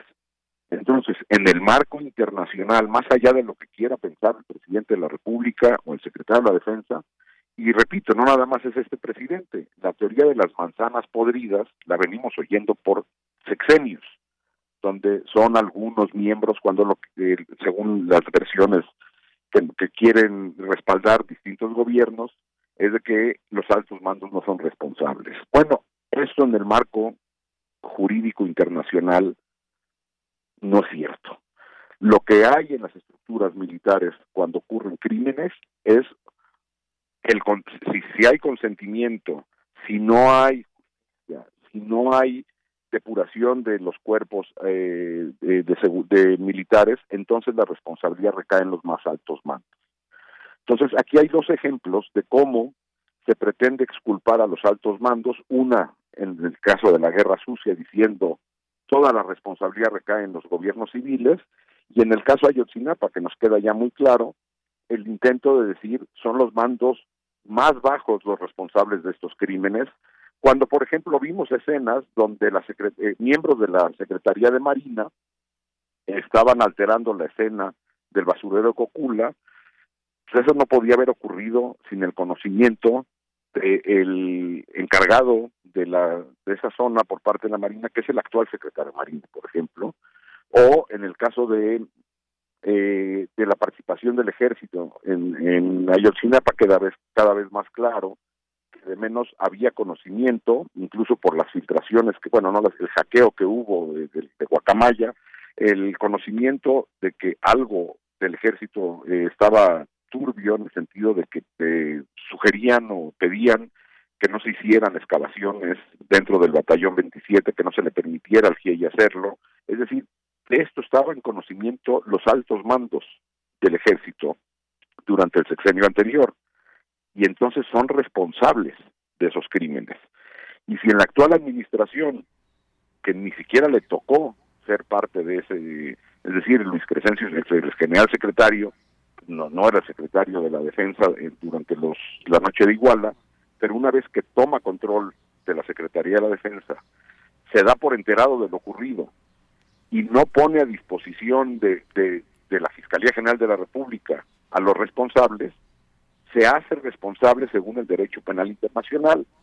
Simplemente vale la pena tenerlo en el, en el radar porque la discusión parece ser que si sabían o no sabían los altos mandos es irrelevante. Si no sabían, tenían que saberlo.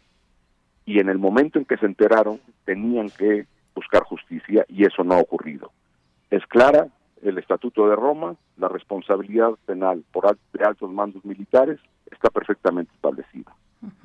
Tenían que saberlo, y si no, ¿de qué estaríamos hablando? ¿O de qué estamos hablando? Jacobo Dayan, pues esa es la fuerza, esto que describes, eh, me parece, es la fuerza de los militares, esa verticalidad, un cuerpo con jerarquía, la obediencia, por supuesto, la disciplina, pues son los ejes en los que depositamos como ciudadanía la confianza, sino de que hablamos eh, em, cuando nos encontramos con una institución de ese poder, con tribunales especiales, eh, facultado para el uso exclusivo de, de armas de, de gran letalidad, pues de qué estamos hablando si no, Jacobo Dayan, pues nos vamos a quedar con esa reflexión. No sé si quieras eh, apuntar hacia el cierre con, con otra cuestión, con, con algo para cerrar. No, simplemente eh, entender cuál es la lógica de esto, que si eh, una sociedad entrega el, la capacidad de fuego a una institución como el ejército, se le entrega cierta opacidad, porque todos los ejércitos del mundo se manejan con cierta opacidad. Entonces, la única alternativa que tienen las sociedades, los gobiernos, es una rendición de cuentas clara eh, y, y una apertura real. Por eso se, la exigencia o el umbral de responsabilidad cuando se cometen crímenes es superior cuando se trata de mandos militares que de mandos civiles. Es mucho más rígido el, el marco normativo internacional contra militares por esta lógica de que tienen opacidad, tienen una altísima capacidad de fuego y, las, y, y los gobiernos democráticos tendrían que tener más herramientas para poder contenerse. Es una reflexión que vale la pena tener ahí en la mesa. Y te agradecemos por la misma, Jacobo Dayan. Nos encontramos en 15 días. Gracias y lo mejor para ti esta semana. Igualmente, hasta luego. Muchas gracias. Hasta pronto, Jacobo Dayan, director del Centro Cultural Universitario Tlatelolco de la UNAM. Nos despedimos, 9 con 58 minutos, Miguel Ángel. Ya, pues nos despedimos, ya decimos adiós. Nos vamos a despedir con música, con eh, Manu Becker y Hoja de Té. Eh, gracias por la escucha. Esto fue Primer Movimiento. El mundo desde la universidad.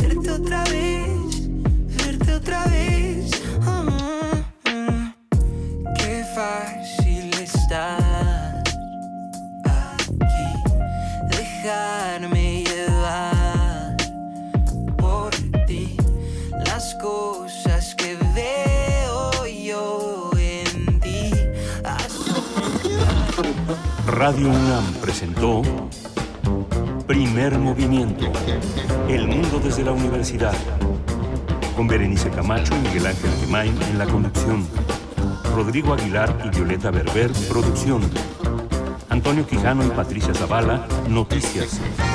Miriam Trejo, coordinación de invitados. Tamara Quirós, redes sociales. Arturo González, operación técnica. Locución, Tessa Uribe y Juan Staca. Quédate en sintonía con Radio UNAM. Experiencia sonora.